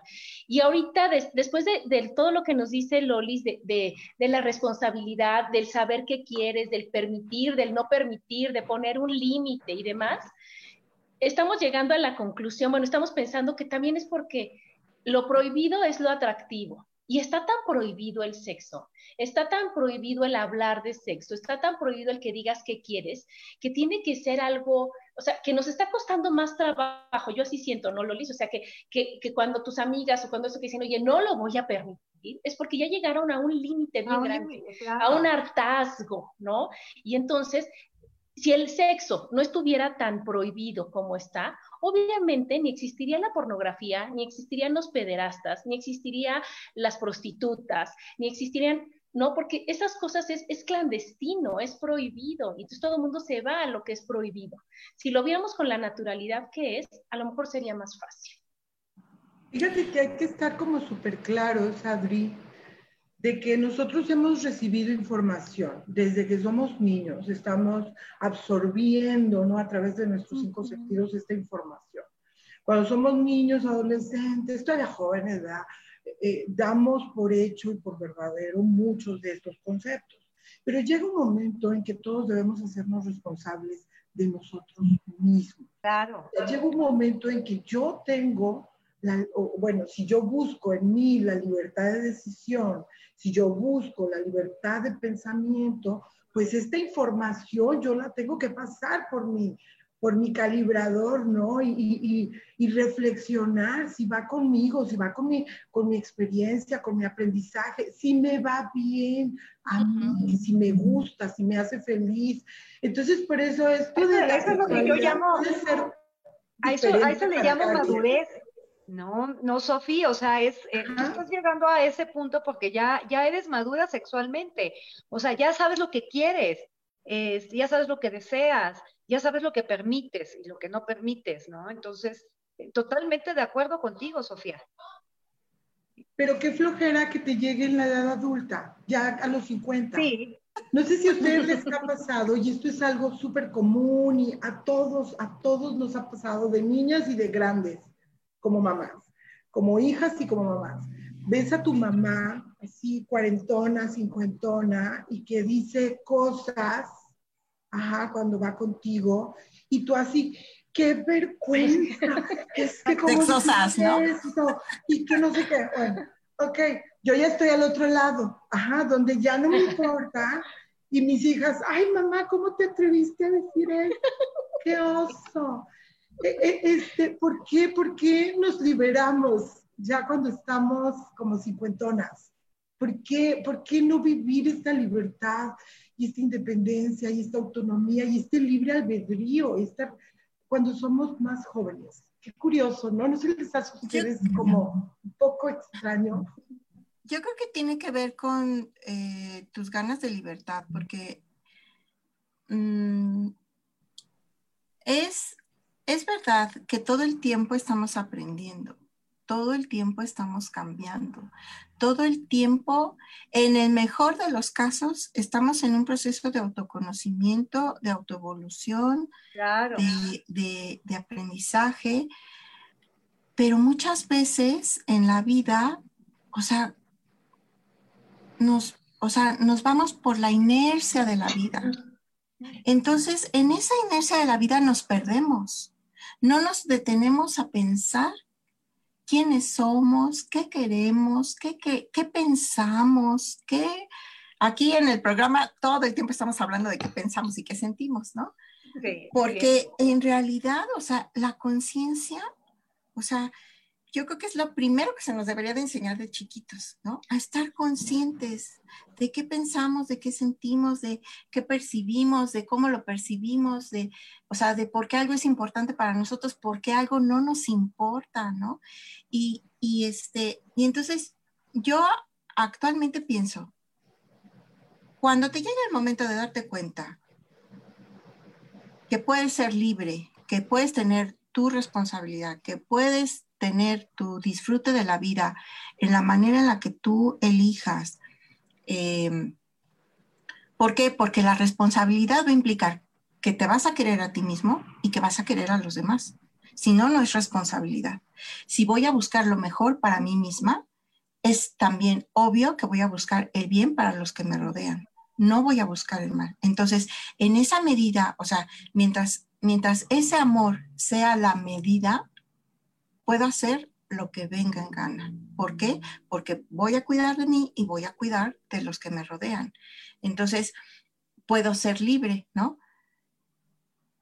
Y no importa al, momento en que tú eres consciente de eso, o sea, sí que bendito sea Dios que te diste cuenta y que tomes la oportunidad, porque es un momento para tomar la oportunidad de, de decir, este, de hoy en adelante elijo ser libre, elijo ser responsable de mí y de todo lo mío, ¿no? De todos los míos. Entonces, eh, yo, no, yo no lo vería así, eh, o sea, bueno, sí lo podemos ver así como que, o, todos lo podemos llegar a ver en un momento así como que, ay, sí, es que cuánto tiempo perdí, ¿no? Porque a mí también me ha pasado. Pero, pero en realidad dices, bueno, pues el tiempo de aquí en adelante y pobre de mí donde lo vuelva donde lo vuelva a desperdiciar no lo voy a desperdiciar. eso es, lo que eso es lo que es importante que de aquí en adelante no vuelvas a, caer en ese este flujo de la vida no inconsciente y así por donde te lleve el aire o por donde te lleve el agua no sino que tú elijas este, para dónde ir, ¿no? Y aprovechar el viento y aprovechar el, rumbo de, del agua, ¿no? Claro, pero eso, es, eso se logra cuando tienes la autoestima, ¿no, Sofía? Cuando tu autoestima está bien, cuando te preocupas por ti, cuando tú ya estás completa y entonces ya puedes darlo, ¿no?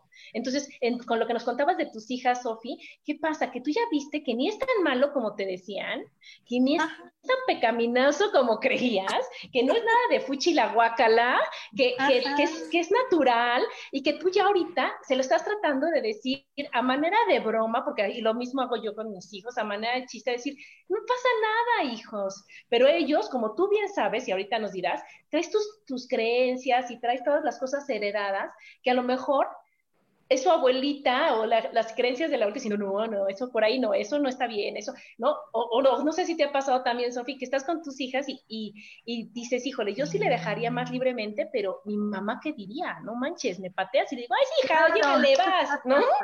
¿O no, Sofi? ¿Tú cómo ves? Fíjate que, digo, Dolores tiene mucha razón. Pero al final de cuentas, digo, no es como arrepentimiento, pero sí se te hace como que perdiste tiempo o que no hiciste lo que debiste haber hecho, ¿verdad? Pero esta vivencia del pasado al final nos trajo hasta el punto donde estamos. O sea, al final todas esas experiencias nos enseñaron a ser lo que somos y a tener esta madurez de la que hablaba Gabriela, ¿no? Este, el tema es, ¿qué voy a hacer con esto? Con esta madurez, con esta libertad, con este, con este deseo de hacer o de, no hacer. ¿Qué hago con la enseñanza de mis hijos? Yo digo que ahí las experiencias son las que están este, cambiándose para las nuevas generaciones. O sea, todas estas, estas uh, cosas que nosotros hemos ido aprendiendo para los niños son más naturales y más fluidas ellos traen otro chip, ellos ven las cosas y, sus retos van a ser otros, por supuesto. Y bueno, no sé, Adri, con el tema de, la, de las madres y los padres, mis papás, fíjate que son unas personas súper flexibles y sobre la marcha, yo digo que tienen su trabajo personal, ¿verdad? Pero han ido aprendiendo como a respetar a los nietos. Es muy interesante, ¿eh? Yo estoy, yo estoy de acuerdo con eso, Sofía. Fíjate que este, mi mamá, con todo lo que le enseñaron a ella de chica, pues ella se ha ido adaptando, obviamente, y se ha modernizado. No te voy a decir que a todo le dice que sí, eh, no, porque eso sería una gran mentira, pero eh, se ha vuelto un poco más abierta en el tema. O sea, obviamente le da, a ella le da pena. Es, es que, o sea, la entiendo perfecto. O sea, a mí me da pena ciertos, ciertos temas ¿por qué ella no lo va a sentir así? ¿No? Este, y sí, o sea, el tema, el tema de los padres, ellos ya se, se van adaptando, nosotros nos vamos adaptando y nuestros hijos se tendrán que adaptar a la forma de pensar de sus hijos si es que los tienen, ¿no? Eh, porque hasta eso, antes, si no tenías hijos era, ay, ¿cómo? No te realizaste como madre. Ahorita, el día de hoy, no sabemos siquiera si vamos a ser abuelos. Pero sigue siendo, ¿eh? Sigue siendo. Yo he sido discriminada por no tener hijos, por no estar casada. y para mí es algo, y por ejemplo, para mí es algo tan natural porque yo he tenido tías, ¿no? Que quedaron solteras y que hicieron su vida tan plena como los demás, ¿no? Entonces, para mí, este, o sea, eso como que yo digo, pues no han de conocer a nadie soltero, así realizado, no sé, ¿no? Pero, pero sigue siendo. Sí, eso, eh, y eso está, eh, este, híjole, qué difícil, ¿no? Yo también tengo amigas eh, solteras o que divorciadas que nunca tuvieron hijos, ¿no? Y, y pues tampoco eso las ha mermado en su vida, ni las ha hecho menos, ni, o sea, es una decisión. Sí, hay, hay algunas que por cuestiones este, físicas o de alguna anomalía no pudieron ser madres. Bueno, también se adaptaron y eso no las hace menos, menos mujeres o más felices, ni, mucho menos. O sea, son, yo las veo como grandes mujeres realizadas, las veo como grandes mujeres que han logrado muchísimas cosas que yo en mi caso no, he, no, no logré o no, no, lo, o sea, porque también yo tengo una responsabilidad con mis hijos, ¿no? O sea, hay cosas a las que yo también me tuve que adaptar.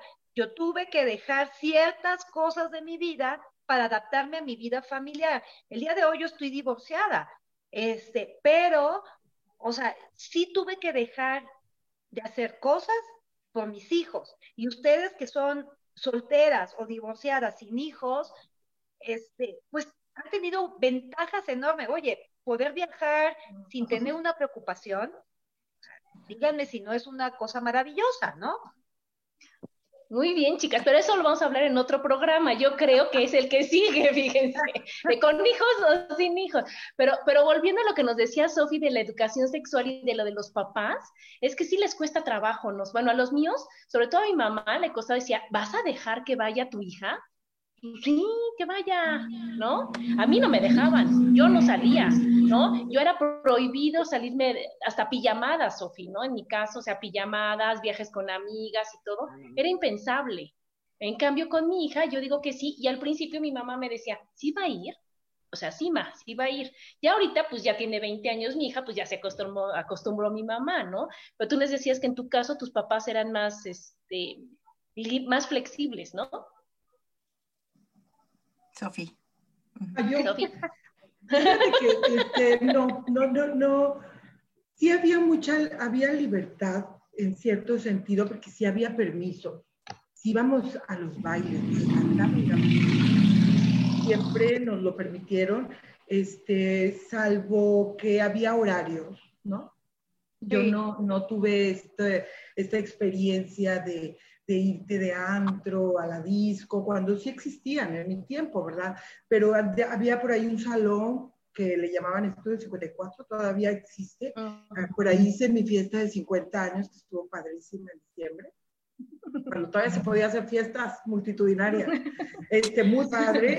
Nos la pasábamos bailando, era muy padre, pero, pero había ciertas restricciones en cuestión de los horarios, eh, mi mamá siempre este, nos enseñó pues muchos valores que ella respetaba mucho. El tema de la virginidad era súper importante este, para poderte casar de blanco.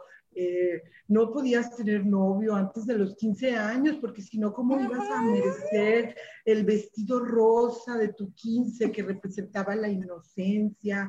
Entonces, este, hay, varios conceptos por ahí que ella este, tan, tan amorosamente me enseñó y que era de lo que quería platicar hace ratito, porque hay un tema ahí sobre la virginidad que es el, cuidar, ¿no? Proteger a la mujer, pero, pero tiene un, trasfondo ahí fuerte, fuerte y, y doloroso, porque eh, te hablan de, que tú eres vulnerable y debes de ser protegida. O sea, te ven como un, un ser que necesita ser protegido.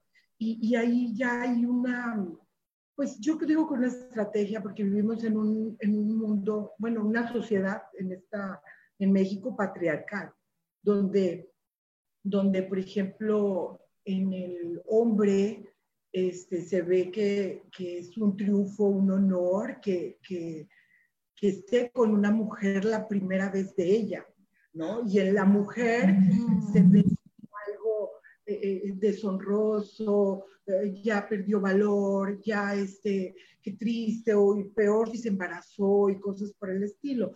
Entonces, ahí hay una, una ¿cómo se dice? Una información que es que, es cerrada, porque la virginidad, como lo dijimos hace rato, no, no, te, no te da ni más ni menos valor como mujer.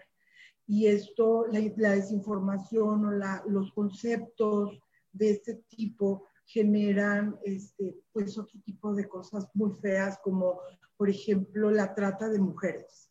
O sea que es súper triste que, que, en la trata de mujeres lo, una niña o sea, una jovencita que es virgen tiene mucho más valor. Eh, eh, o sea, ahí estamos viendo cómo este concepto tan arraigado en la sociedad, no nomás la mexicana, sino muchas, este, pues nos ponen una súper fuerte. O a mí se me hace muy, muy fuerte porque además nosotros somos, podemos ser fuertes, podemos ser poderosas, no necesitamos de protección. Es como, tú no puedes pensar bien, entonces te voy a decir lo que tú sí puedes hacer y lo que no puedes hacer. Y entonces eh, se va quedando como esta idea de nosotros mismos que no somos eh, poderosas o que no podemos hacer las cosas o que no podemos valernos. Eh, este, y, bueno, eso nos lleva luego a, relaciones autodestructivas, relaciones con personas que te lastiman, puede ser física, emocionalmente, psicológicamente, pero, pero que yo pienso que sí viene de, de, de, este origen, de esta, de esta sociedad patriarcal, que se está cambiando, ¿eh? Sí está cambiando. Todos estos movimientos de las mujeres que hay día claro, con la violencia y todo eso, está cambiando todo el panorama. Fíjate que yo estaba eh, como ahorita investigando sobre el tema y esto, eh, esto de en, en, ciertos países es cultural, es educacional, es, eh, se han oído sobre la ablación, ¿no? Sobre a las mujeres en, en África, en África y en países musulmanes donde a las mujeres se les corta el clítoris para que no tenga eh, sensación y placer. O sea, eso es algo totalmente machista.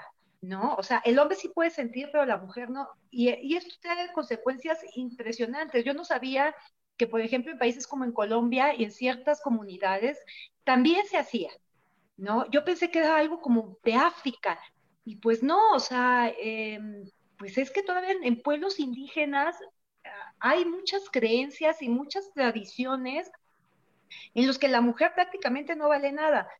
Yo tengo una chica trabajando en mi casa eh, de Chiapas y hace dos semanas me estaba platicando cómo fue que se casó. O sea, bueno, me dice, no, yo no me casé. O sea, a ella la compró su esposo.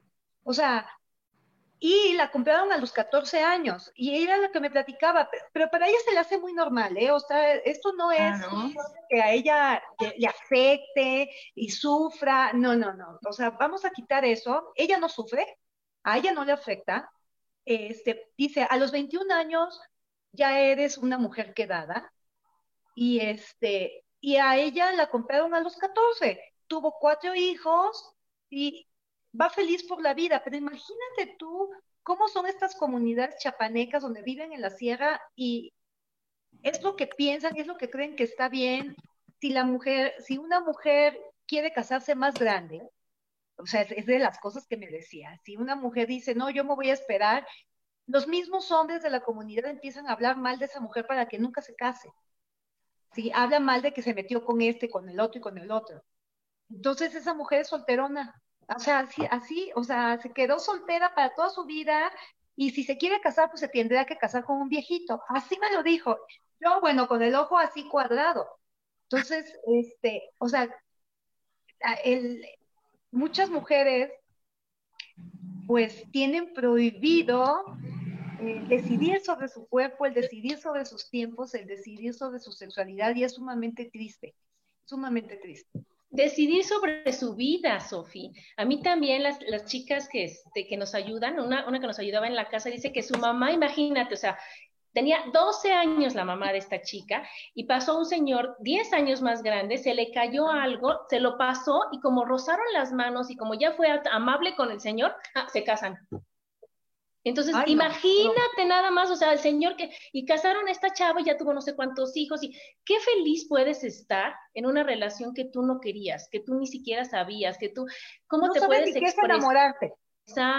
No sabes ni, qué sentir. Y lo que decía, lo que decía Sofi, fíjense qué interesante, porque sí va siendo, cómo va siendo el movimiento de que antes las, las señoras eran más reprimidas, eran más, este, todo lo que dices, más, más sometidas, y eso, ¿te acuerdas que se quitaban las cejas, Sofía y chicas se quitaban las cejas y se hacían una rayita, ¿no? Y entonces eso era el límite, que, que no ponían límites, que era todo lo que se dejaban manipular, influenciar por, por, los demás. Y ahorita que está la revolución sexual, la revolución de la mujer, las mujeres que no están, traen unas cejonas así, que entonces es como decir, ya no me dejo, ¿no? Llegar el momento en donde esto disminuya y la tengan ya casi de, de, normal para decir, oye, ¿tú qué quieres? Como decía Lolis con su, con su documental, ¿tú qué quieres? Yo qué quiero, vamos a ponernos de acuerdo. Y no que sea hacia un lado o hacia el otro, sino que sea siempre con una justa medida, ¿no? Adri, Adri.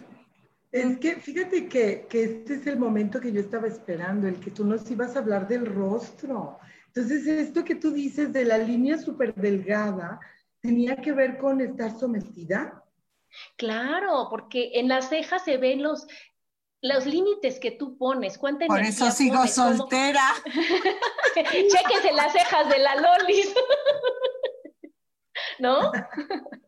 Pero eso, eso tiene que ver, Sofi. Antes las señoras, una rayita, y, y eso se, se, relaciona también con, con los labios, que también ahorita veremos a Lolis, pero cada vez, mientras más grandes son las, las mujeres, sus labios se hacen más delgaditos, porque cuál voz y cuál voto, o sea, te comes tus palabras, te comes tu expresión, te comes, y entonces cuando tú no dices las cosas, aprietas los labios, así, hasta que te vas comiendo tu boca, ¿sí me explico? O sea, ¿no? Y queda algo rayadito, una rayita, ¿no? En la cara también, fíjate, se ven las líneas arriba de, la, de los labios, es palabras no dichas.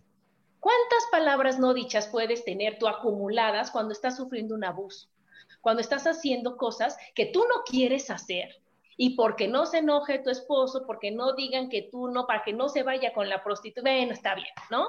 Y o cuántas cosas que, que tú quieres hacer, tampoco las haces porque entonces no seas piruja y de dónde lo aprendiste y qué película viste y cómo esposa. Entonces todo eso, y fíjense ahora que las mujeres son las que más lo tienen marcado. Otra cosa de la cara, es que hice mi tarea muy bien, mi Sofi, cuando me dijiste. Muy bien, muy bien. Muy bien. Te lo agradezco mucho, Adri, porque estaba muy impaciente por este momento. Sí, sí. Otra, fíjense muy bien. O sea, la línea del cabello, la mayoría de las mujeres lo tienen así perfectamente ovalado. Eso es de una persona muy obediente, que todo dice que sí, de excelentes modales, porque pues más te valía, ¿no? Porque una señorita decente. En cambio, lo que decías tú con, con, lo de las viudas, cuando tienen el pico de viuda, que es un piquito aquí, unos cabellines aquí, así que se hace un piquito, ajá. Desde hacían pico de viuda, porque eso es unas personas sexys, unas personas magnéticas, unas personas que llaman la atención, ajá, por naturaleza. ¿Y qué pasaba si estás viuda? Puedes seguir llamando la atención y no, nada, bye, y se los rasuraban, ¿no? Y otra más es las líneas, cuando tienes muchas arruguitas y, tienes sobre todo en los pómulos, es que nutres de más y entonces que te pones en último lugar. Y como mujeres nos han enseñado o nos habían enseñado que, que atiendas a tu marido, que atiendas a tus hijos, ¿para qué tienes hijos? ¿Para qué te casas si no es para dar y dar y dar y dar? Y no nos enseñaron a que primero te das tú y luego das a los demás, ¿no? Y de ahí, bueno, pues eh, de, lo de la cara fue lo que yo encontré, pero también se deriva a todas las enfermedades sexuales que tenemos, ¿no? De tanta culpa, de tanta represión, de tanto este, limitarte. Desprecio a sí mismo. Sí, Lolis, está cañón. Las enfermedades de, de, transmisión sexual es culpa, culpa, miedo, culpa, culpa sexual, estar así. Porque, ¿qué te dicen? Y no seas cochino y cómo se te ocurre, que ni se te antoje, o sea, ya sabes. Pero es que ni siquiera llega a eso, o sea, porque es todavía un paso o muchos pasos atrás. Claro, Loli, o sea, claro. ¿por qué, ¿por qué, ahora nos venden como una idea muy moderna el aborto? No es nada moderna. Es una idea, y todo esto que han estado mencionando, tiene que ver con la educación. Porque también esto de ser decente, casto, eh, o sea, todo esto que, que, que, ajá, que, que decimos, este, o sea, que estamos satanizando, en realidad, o sea, todo esto tiene que encontrar su punto medio, ¿no? Tiene que encontrar su orden y su lugar en la vida, su tiempo en la vida, porque no hay nada que sea, o sea, si te vas a los extremos, es, ma, o sea, es, este, es malo, ¿no? O sea, es como la anorexia y el comer compulsivo. O sea, son los extremos que te llevan a la enfermedad. Entonces tienes que aprender a comer sano para mantenerte sano, ¿no? Y hay un rango del índice de masa corporal que te indica que estás en el límite inferior o en el límite superior de tu peso saludable. Eso es lo que nosotros debemos perseguir en todo en la vida. ¿Por qué? Porque la educación, o sea, ahorita estamos así como que toda la tendencia hacia la mujer. No hemos hablado del hombre. O sea, ¿quién educa al hombre sexualmente? ¿Quién lo ha educado en el pasado? ¿Quién lo, ¿Quién lo educa en el presente? ¿Y quién lo va a educar en el futuro? ¿Por qué? Porque ahora también hay muchos hombres feministas, ¿no? Que, este, que la verdad, yo digo, a ver, ¿quién educa al hombre? ¿No? ¿Por qué el hombre, mientras más relaciones sexuales tiene antes de casarse, o sea, más vale, ¿no? Mientras más vírgenes se ha echado, más vale. Este, y yo digo, guácala, qué porquería. O sea, mientras más usado estés, o sea, a mí me das más asco, ¿no? O sea, sí, o sea, es que son, o sea, es que tenemos que darnos cuenta de las creencias que hemos comprado. Claro. estamos comprando este, cultura de la muerte, ¿por qué? Porque es más fácil matar a un, a un bebé en el vientre que no se puede valer por sí mismo, que, que el defender la vida humana y el decir, a ver, yo soy responsable de mi sexualidad. Entonces, si estoy en mis días fértiles, no voy a tener sexo, ¿no? Entonces, desde, ahí, o sea, desde ahí, desde ahí vemos de dónde vienen todas las ideas que nos metemos, que dejamos que nos vendan, que las aceptamos así como si fuéramos esponjas que no tenemos cerebro y que vamos y que vamos comprando, ¿no? Y que además vamos transmitiendo, porque no es lo mismo, por ejemplo, lo que decía Gaby de decir, a ver, una cultura donde mutilan el cuerpo de la mujer o el caso que decías de que porque le tomaste la mano a un hombre ya te obligan a casarte con él, que digas, a ver, a estas personas hay que educarlas en biología, a estas personas hay que educarlas en, ¿cómo se dice? O sea, en, libertad, ¿no? En, en, aspectos de libertad y de que cada quien puede elegir su vida.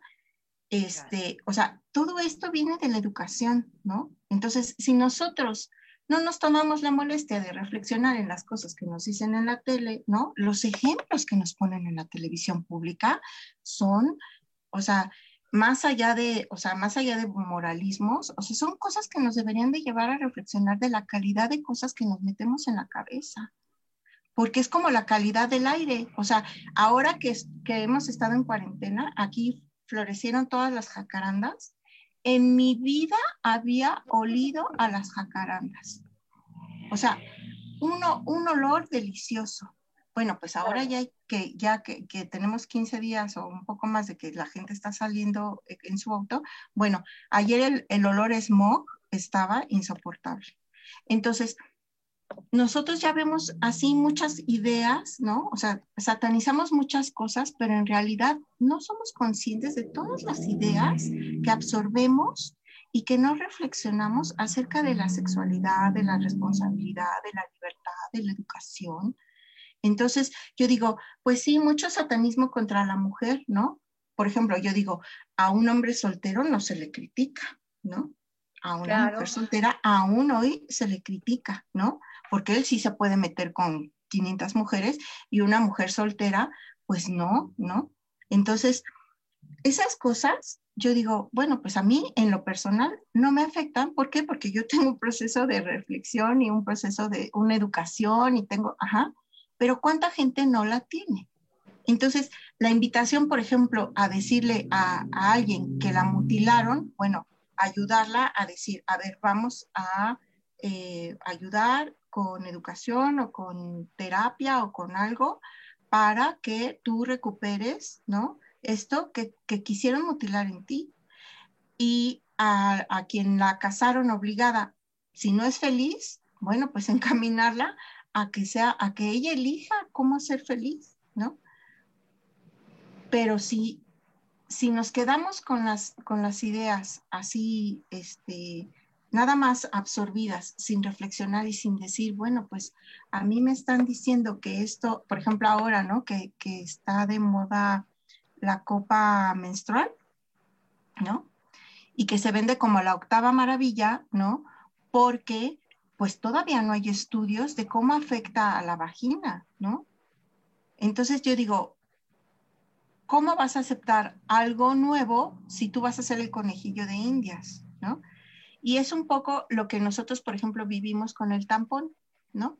Que se van haciendo mitos y se van haciendo, este, digamos, realidades en cuanto a su uso y en cuanto, en cuanto a, a que se va generando conocimiento con base científica, ¿no? Entonces, eso es lo que debemos de buscar.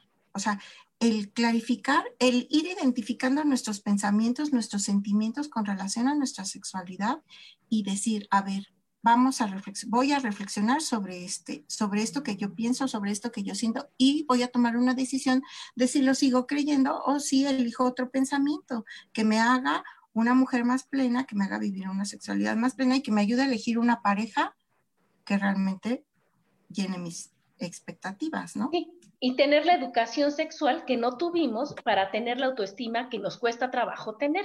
Y bueno, pues nos vamos al siguiente corte, chicas, síganos escuchando, estamos aquí en Mujer, Madre y Amante y Voces del Alma.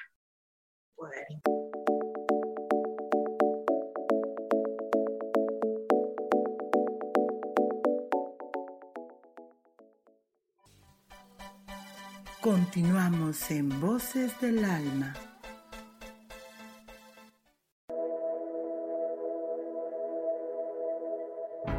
Preguntado alguna vez cómo puedo cambiar mi vida? ¿Cómo puedo elegir ser feliz? ¿Cómo puedo hacer cambios drásticos en mi vida emocional, psicológica y espiritual?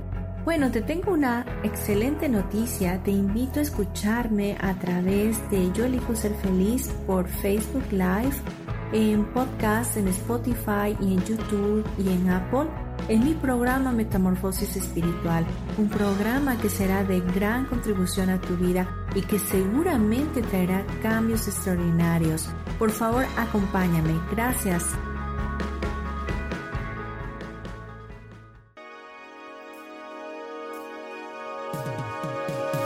estás? Mi nombre es Moni Mondragón y te quiero invitar todos los viernes en punto de las 10 de la mañana a que veas mi programa Ilumina tu alma, que se transmite por Facebook Live en Orquídea de Colores, en Yo elijo ser feliz y búscanos en el podcast por Spotify, Apple Podcasts, Deezer y YouTube.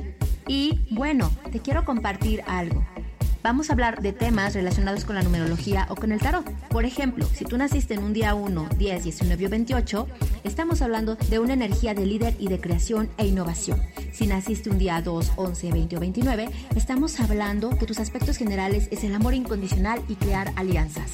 Ahora, si el tarot te sale una carta de loco, nos está diciendo atrévete a moverte del lugar.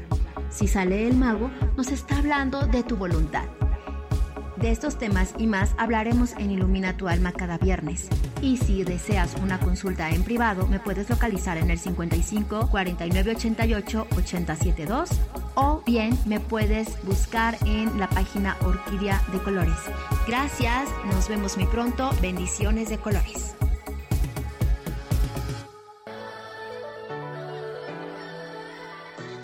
¿Cómo sería vivir desde el corazón y sintiéndote apoyado en todo momento? ¿No sería maravilloso? Escucha espiritualidad día a día, donde descubriremos esto y también practicaremos esa energía que llamamos Dios. Puedes encontrarme en los canales de Yo elijo ser feliz.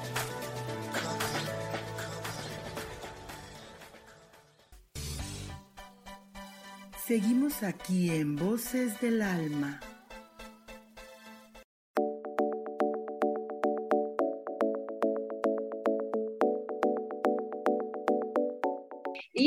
De regreso aquí en Mujer, Madre y Amante y Voces del Alma con este tema de la educación sexual. Y todo lo que nos compartía Lolices tiene toda la razón, es a donde tenemos que llegar, ¿no? A decidir por nosotros mismos y no por lo que nos dijeron, no por lo que nos enseñaron. Y eso se va trabajando, ¿no? Es una parte de la autoestima, porque hay autoestima de todo tipo, ¿no? Y en este caso, pues sería la autoestima sexual.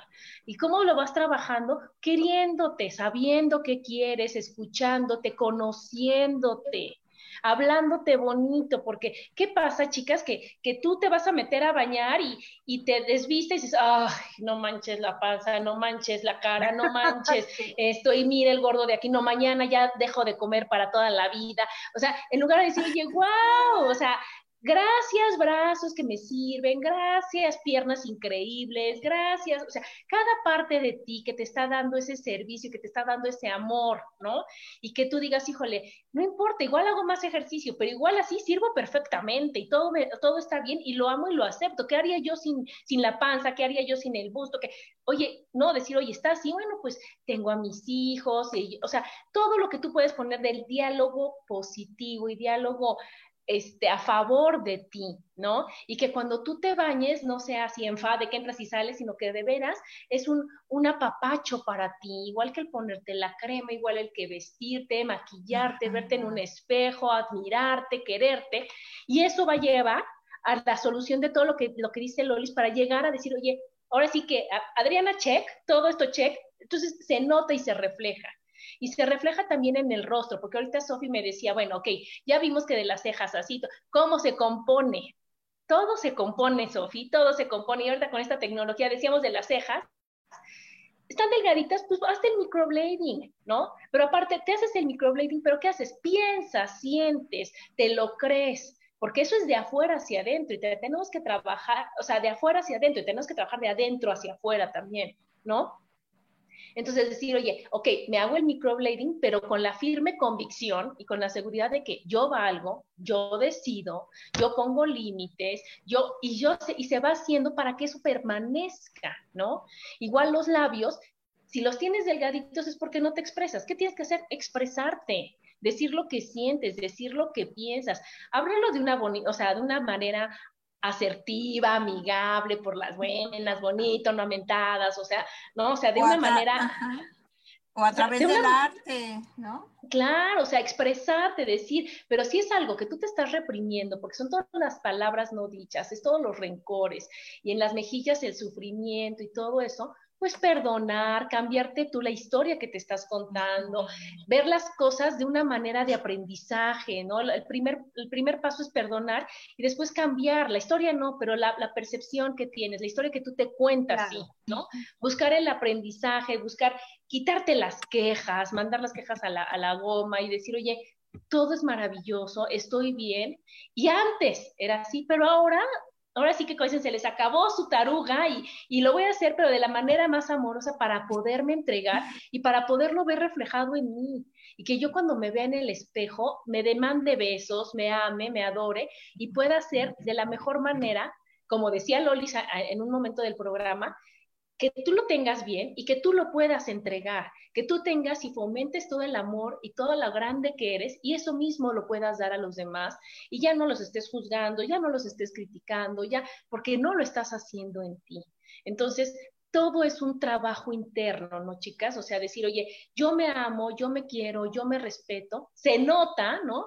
Porque ahora que, hago las, consultas, yo les digo, oye, te falta todavía. me dicen, es que ya, ya lo hice. No, o sea, otro poquito, otro, hasta que se note, ¿no? Y ya cuando se note, yo me dice, oye, es una persona feliz, una persona plena, una persona contenta, listo, ¿no? Y eso va a ser más beneficioso para ti que para los demás y vas a poder poner los límites y vas a poder hablar con tus hijos de una manera amorosa, de una manera armoniosa, de una manera cariñosa, como a nosotros nos hubiera gustado a lo mejor, ¿no? En todos los momentos y en todos los temas, no nada más el del sexo, que es lo que estamos viendo hoy, ¿no? ¿Cómo ven, chicas? Yo creo que un punto muy importante es trabajar la aceptación. Yo, por ejemplo, no estoy a favor de las cirugías plásticas ni cosas así. ¿Por qué? Porque es importante aceptarnos como somos. Yo esto lo aprendí básicamente con personas que tienen eh, enfermedades raras o discapacidades físicas y también con enfermos mentales, ¿no? ¿Por qué? Porque te vas dando cuenta que, o sea, si hay personas con autoestima, son ellos. ¿Y sabes qué es lo que pasa? Que si no tienen un brazo o lo tienen chueco o lo tienen verde o lo tienen como lo tengan, lo aceptan. en el momento en que lo aceptan, empiezan a generar una, o sea, una autoestima que yo eh, sinceramente les envidio.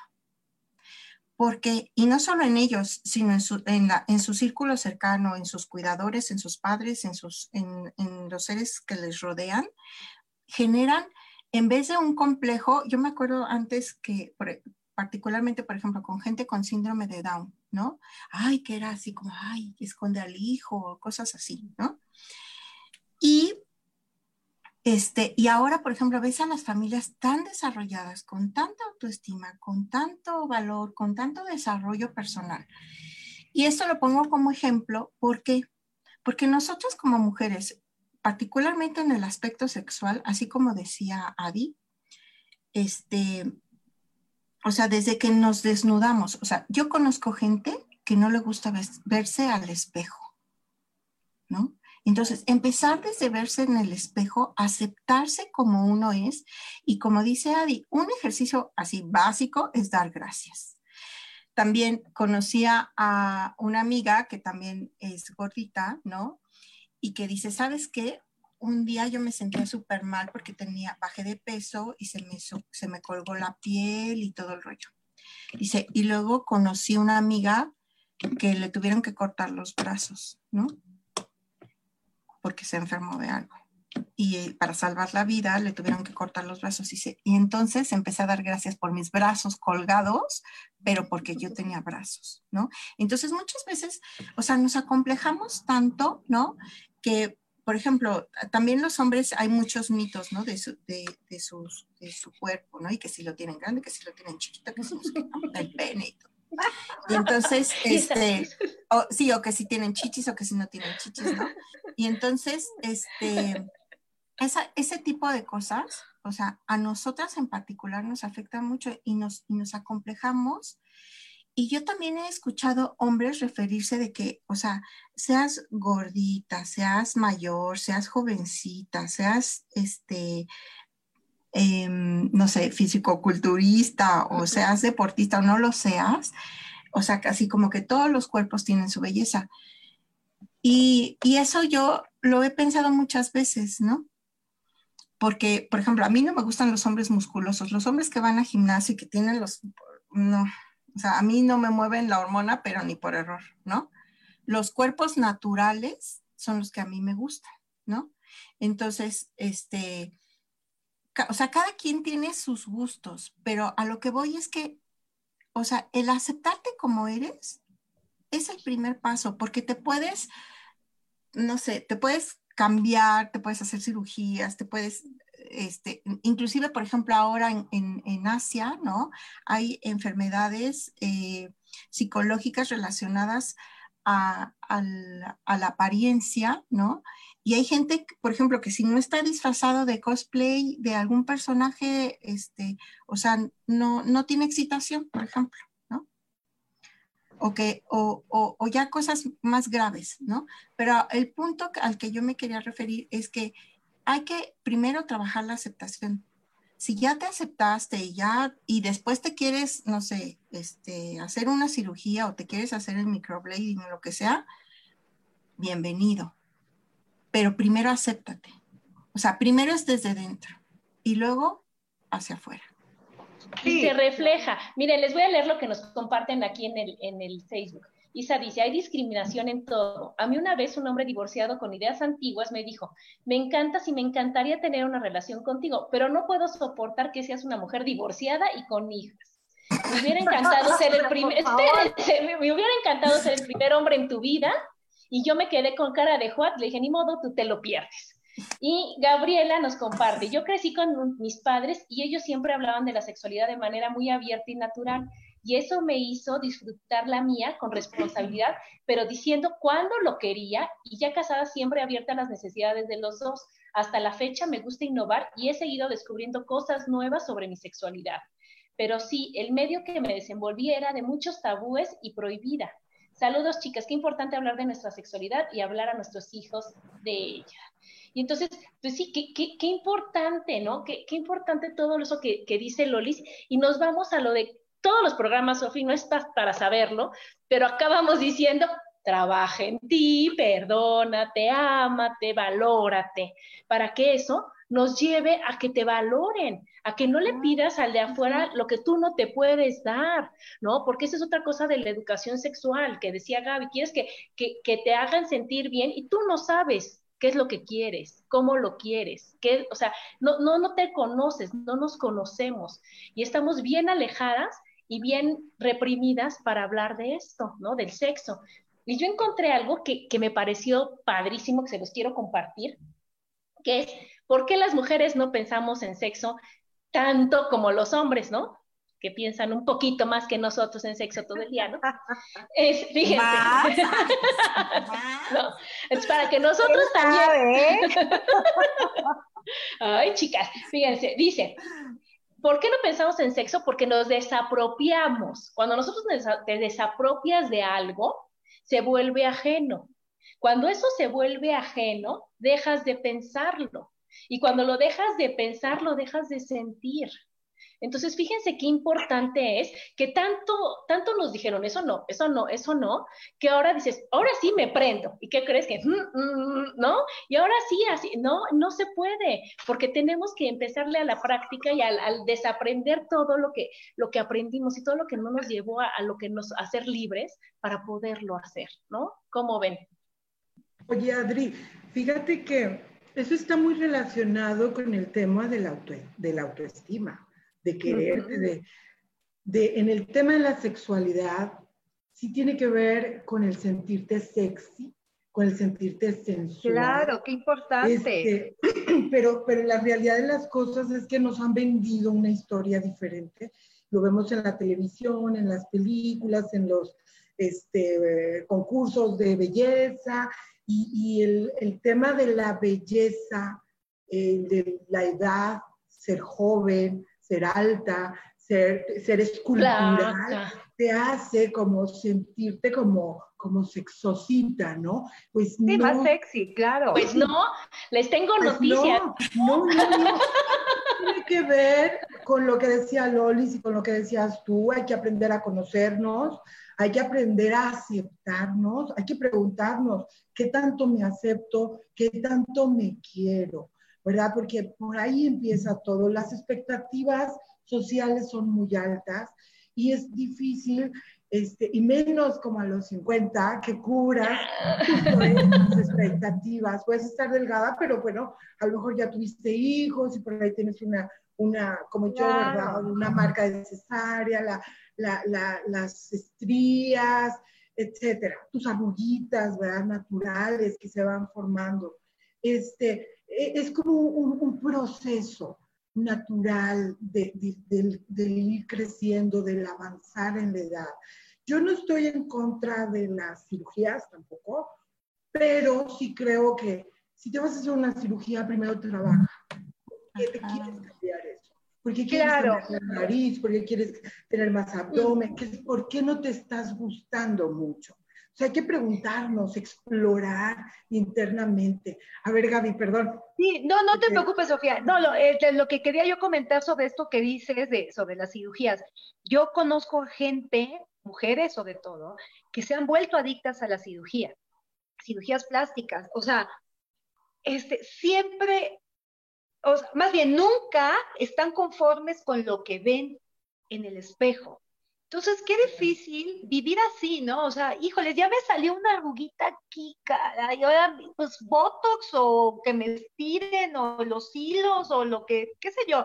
Yo también como tú, yo no estoy en contra de las cirugías plásticas, este, o, o que te compongas algo de cara, lo que sea, porque no necesariamente tiene que ser una cirugía.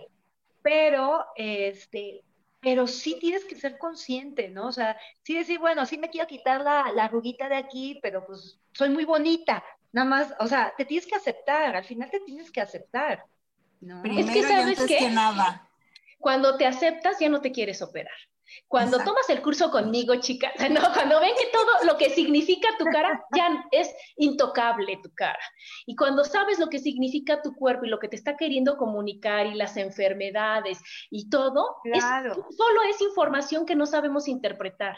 En el momento en que la sabes interpretar y la aceptas y dices, ay, estoy enfermándome de esto porque me estoy equivocando al pensar en esto, en esto, cambio la forma de pensar, me alivio. ¿No?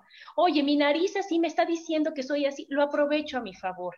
Las arrugas, hay unas que se aceptan, se abrazan y hay unas que, se trabajan, pero no las puedes quitar nada más porque no estás quitando los pensamientos. Ojalá hubiera operación de pensamientos, eso sí. Ah, no hay, no hay, ¿no? Porque quítamelo.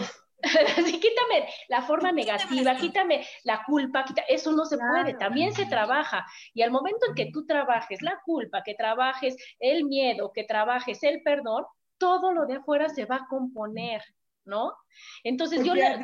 Mm. Y en el tema de las enfermedades, todo lo que tenga que ver con el chakra 6, digo, el 1 y el 2, que, pues ahí son todas las... básicamente, que es la mujer, el tema femenino, la madre, etcétera, que se te inflama, que tienes cólicos, que tienes este, quistes, todo ese tipo de, de, conflictos en esta área del útero, este, pues sí son temas de, son temas, sí. temas de feminidad. De aceptarte como mujer, todos esos que dijiste de aceptarte como mujer, pero de, de acuerdo a la educación sexual, de acuerdo a las enfermedades de tipo sexual, es por culpa, pero haz de cuenta, eh, va desde lo básico, desde el sobrepeso, ¿no? O sea, el sobrepeso, cuando tú tienes sobrepeso, bueno, puedes tener sobrepeso en diferente parte del cuerpo, pero cuando lo tienes sobre todo en las caderas, ¿qué quiere decir? Que el sobrepeso es sentir la necesidad de protección, ¿no? ¿Y qué estás protegiendo cuando estás caderona? Las, ¿no? los genitales, ¿no? Que no lleguen a ti. Entonces, ¿qué pasa? Que, que, te estás volviendo más caderona porque tienes más miedo a que te, a que te toquen, ¿no? O sea, porque crees que es malo, porque crees que, no está bien y demás. También o, porque o porque tuviste una mala experiencia, o porque, también hay mucha gente, por ejemplo, que ha sufrido algún abuso o alguna violación y que también se ve reflejado en su, en su, en su peso, ¿no? O sea, no necesariamente tiene que ser una violación o, algo así, este... Tan traumático, ¿no? Eh, eh, físico, ajá, o sea, también hay manera de abusar de otro sexualmente, o sea, eh, mentalmente o emocionalmente. Y, Ay. Entonces, eh, y tanto en hombres como en mujeres. Entonces, eso es este, importante también señalarlo. Sí, claro, claro, no nada más de tocar, pues es que, es que tocas hasta con la mente, ¿no, Lo Es lo que tú estás diciendo, y es, es más fuerte el, el maltrato emocional que el físico. ¿No? Entonces, eso pues lo trabajas. Entonces, eso, lo único que te está diciendo tu cuerpo es, no tienes nada de qué protegerte, trabájalo, ¿no? Y también enfermedades de la piel. El piel. La piel, como ustedes sabrán, es el órgano más grande que tenemos y es el de contacto con los demás. Entonces, cuando tú sufriste de algún abuso, cuando tú no te sientes feliz, plena y demás, provocas tú con tus pensamientos las enfermedades en la piel para no ser tocada. ¿No? Entonces, de ahí vienen las alergias, de ahí viene la dermatitis, ahí viene hasta el cáncer de piel, para decir, ni se te ocurra, ¿eh? Aquí no, aquí no se llega, ¿no? Y ya luego, pues las enfermedades... No sentirte bonita, ¿no? El no sentir. Ese es el acné. Se genera el acné, ¿verdad? Claro, claro. Luego también viene la otra enfermedad, pues ya más, más así de, de, sexual, o sea, obviamente la frigidez, ¿no? Que la frigidez es la ausencia de placer. ¿Pero por qué? Pues porque las, las niñas bonitas, educadas y bien, no sienten placer, ¿no? Pero fíjate que ahí viene el otro lado de la moneda, que también es una reflexión que quiero que hagamos.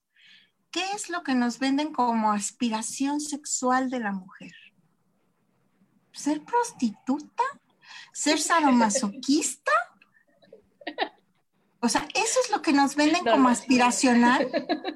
O sea, no. es que es que ven, por ejemplo, en la televisión, en el cine, en todos lados. O sea, la mujer que no enseña, o sea, hay una campaña en un canal deportivo a favor de la, la mujer, ¿no? Y sale una, una chica diciendo, yo así como que, yo estoy orgullosa de que no tengo que vender mi cuerpo para este, ser este, conductora de deportes, ¿no? Que corresponde eh, el rol a los hombres, ¿no? Pero sale con un escotazo y así una, una blusa que parece de lencería, porque trae este encaje, ¿no? Y entonces dices, pues lo que dices no checa con lo que estás mostrando, ¿no? Y entonces eso es lo que yo, yo quiero vender, porque de ahí vienen muchas eh, enfermedades y debemos realmente de hacernos conscientes de los pensamientos que tenemos relacionados a nuestra sexualidad. En la televisión, en el cine, en las mismas canciones, o sea, ¿qué mensajes estamos comprando? O sea, que si no soy prostituta, que si no hago, o sea, que si no, este, soy, ma, si no tengo doctorado en sexo oral, no soy nadie, ¿no? Este, que si no, este, acepto hacer el sexo en 800 mil poses, o sea, no soy nadie. O sea, si no me echo el Kama Sutra, no soy nadie. Y sabes que sí eres alguien. O sea, tú, eh, tú tienes el poder de decidir qué es lo que quieres para ti y no te tienes que someter a nadie más para vivir tu sexualidad con plenitud y con libertad. Entonces, si tú ya después de, educarte, de aprender, de ser consciente, eliges ser sadomasoquista, bueno, pues allá tú y tus gustos, ¿no? Pero, pero no hacerlo por, por borreguismo, eso es a lo que me refiero. O sea, tiene que ser una elección consciente, educada y en tu libertad.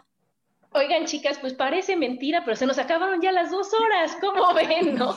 Nos quedan ya tres minutos y entonces yo las invito a que cada quien pues ya diga su santa conclusión, lo mejor tip que puedan dar y listo, ¿no? Van. ya lo di. bueno, va, va, Sofi. Este, bueno, yo soy una súper defensora de la libertad. Me encanta la libertad, me gusta que, que me, me ha gustado trabajar en mi propia libertad y yo invito a todas y a todos a que eh, se autoconozcan, que busquen herramientas de, superación, pero de, desarrollo, pero más de autoconocimiento, de que puedan ustedes saber qué sí y qué no quiero, qué me agrada, qué me hace feliz y qué no me agrada y qué no me hace feliz. Y desde esos parámetros, este, pues tomar sus elecciones libres. O sea, no porque lo dijo alguien, no porque lo hace a otra persona, o no como dice Dolores, que porque está de moda, porque es lo moderno, lo que se usa. No, eso tiene, lo que nosotros vamos asumiendo como un concepto verdadero, debe pasar por un registro, por una reflexión. ¿Me queda? No me queda. Y, bueno, el juicio hay que hacerlo a un lado. El juicio, las culpas, la vergüenza, este, todas estas creencias que nos, eh, que nos limitan, que limitan nuestra libertad para afuera. Eso es todo. Me, encanta la libertad y me gustaría que todos nosotros, que mis hijos, que nuestros hijos eh, aprendieran a, elegir este, con, con conceptos propios. Muy bonito, mi Sofi. ¿Tú, mi Gaby?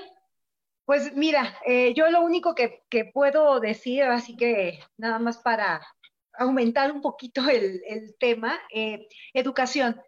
Eh, no tengan miedo en educar a sus hijos, lean. creo que eso es lo más importante. Bueno, es muy importante en este, en este tema. y no le tengamos miedo a las cosas, ¿no? permitan a sus hijas e hijos leer. y ustedes también eh, procuren eh, leer para, para, que se eduquen y puedan educar a sus hijos de la mejor forma. Yo creo que eso es lo, principal y es lo que yo, yo, yo pediría. Este, para mí lo, lo, más importante es leer sobre el tema. ¿No? Muy bien, chicas. Pues sí, yo como siempre, la comunicación, el tratar a tus hijos, para mí los hijos es bien importante y entonces saber que ellos van a educar a nuestros nietos y a sus los hijos y a los hijos y, y entonces que nosotros seamos la parte que rompe ese patrón, que seamos nosotros la parte de honrar a nuestros papás, de saber que hicieron lo, que pudieron con la información que tenían y cómo ellos podían y que se los agradecemos enormemente, pero que nosotros ahora vamos a tomar la decisión de hacerlo de una manera diferente, que vamos a escuchar a nuestros hijos, que vamos a comunicarnos con ellos, que no los vamos a juzgar, que no vamos a ver las cosas como malas, que nos vamos a acordar sobre todo de cuando éramos chavas y cuando nosotros queríamos y cuando nosotros teníamos toda esa curiosidad y que no fue satisfecha de la manera más correcta, por así decirlo, y que nosotros hacerlo al revés con nuestros hijos, ¿no? Que ser una puerta abierta siempre para ellos, ¿no? Y bueno, chicas, pues un verdadero gusto, un verdadero placer estar con ustedes. Gracias, mi Sofi, por, esta, por este programa y nos vemos todas dentro de ocho días. Que la pasen muy bien. Gracias. Gracias a todos por escucharnos.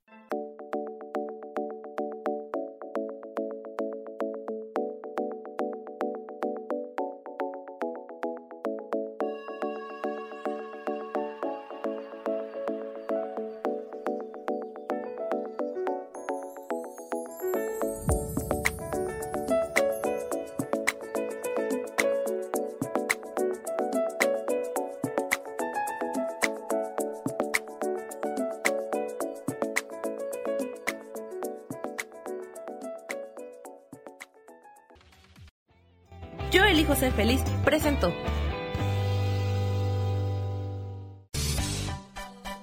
Esto fue Voces del Alma con Sofía Redondo. Esta fue una producción de Yo elijo ser feliz. Derechos reservados.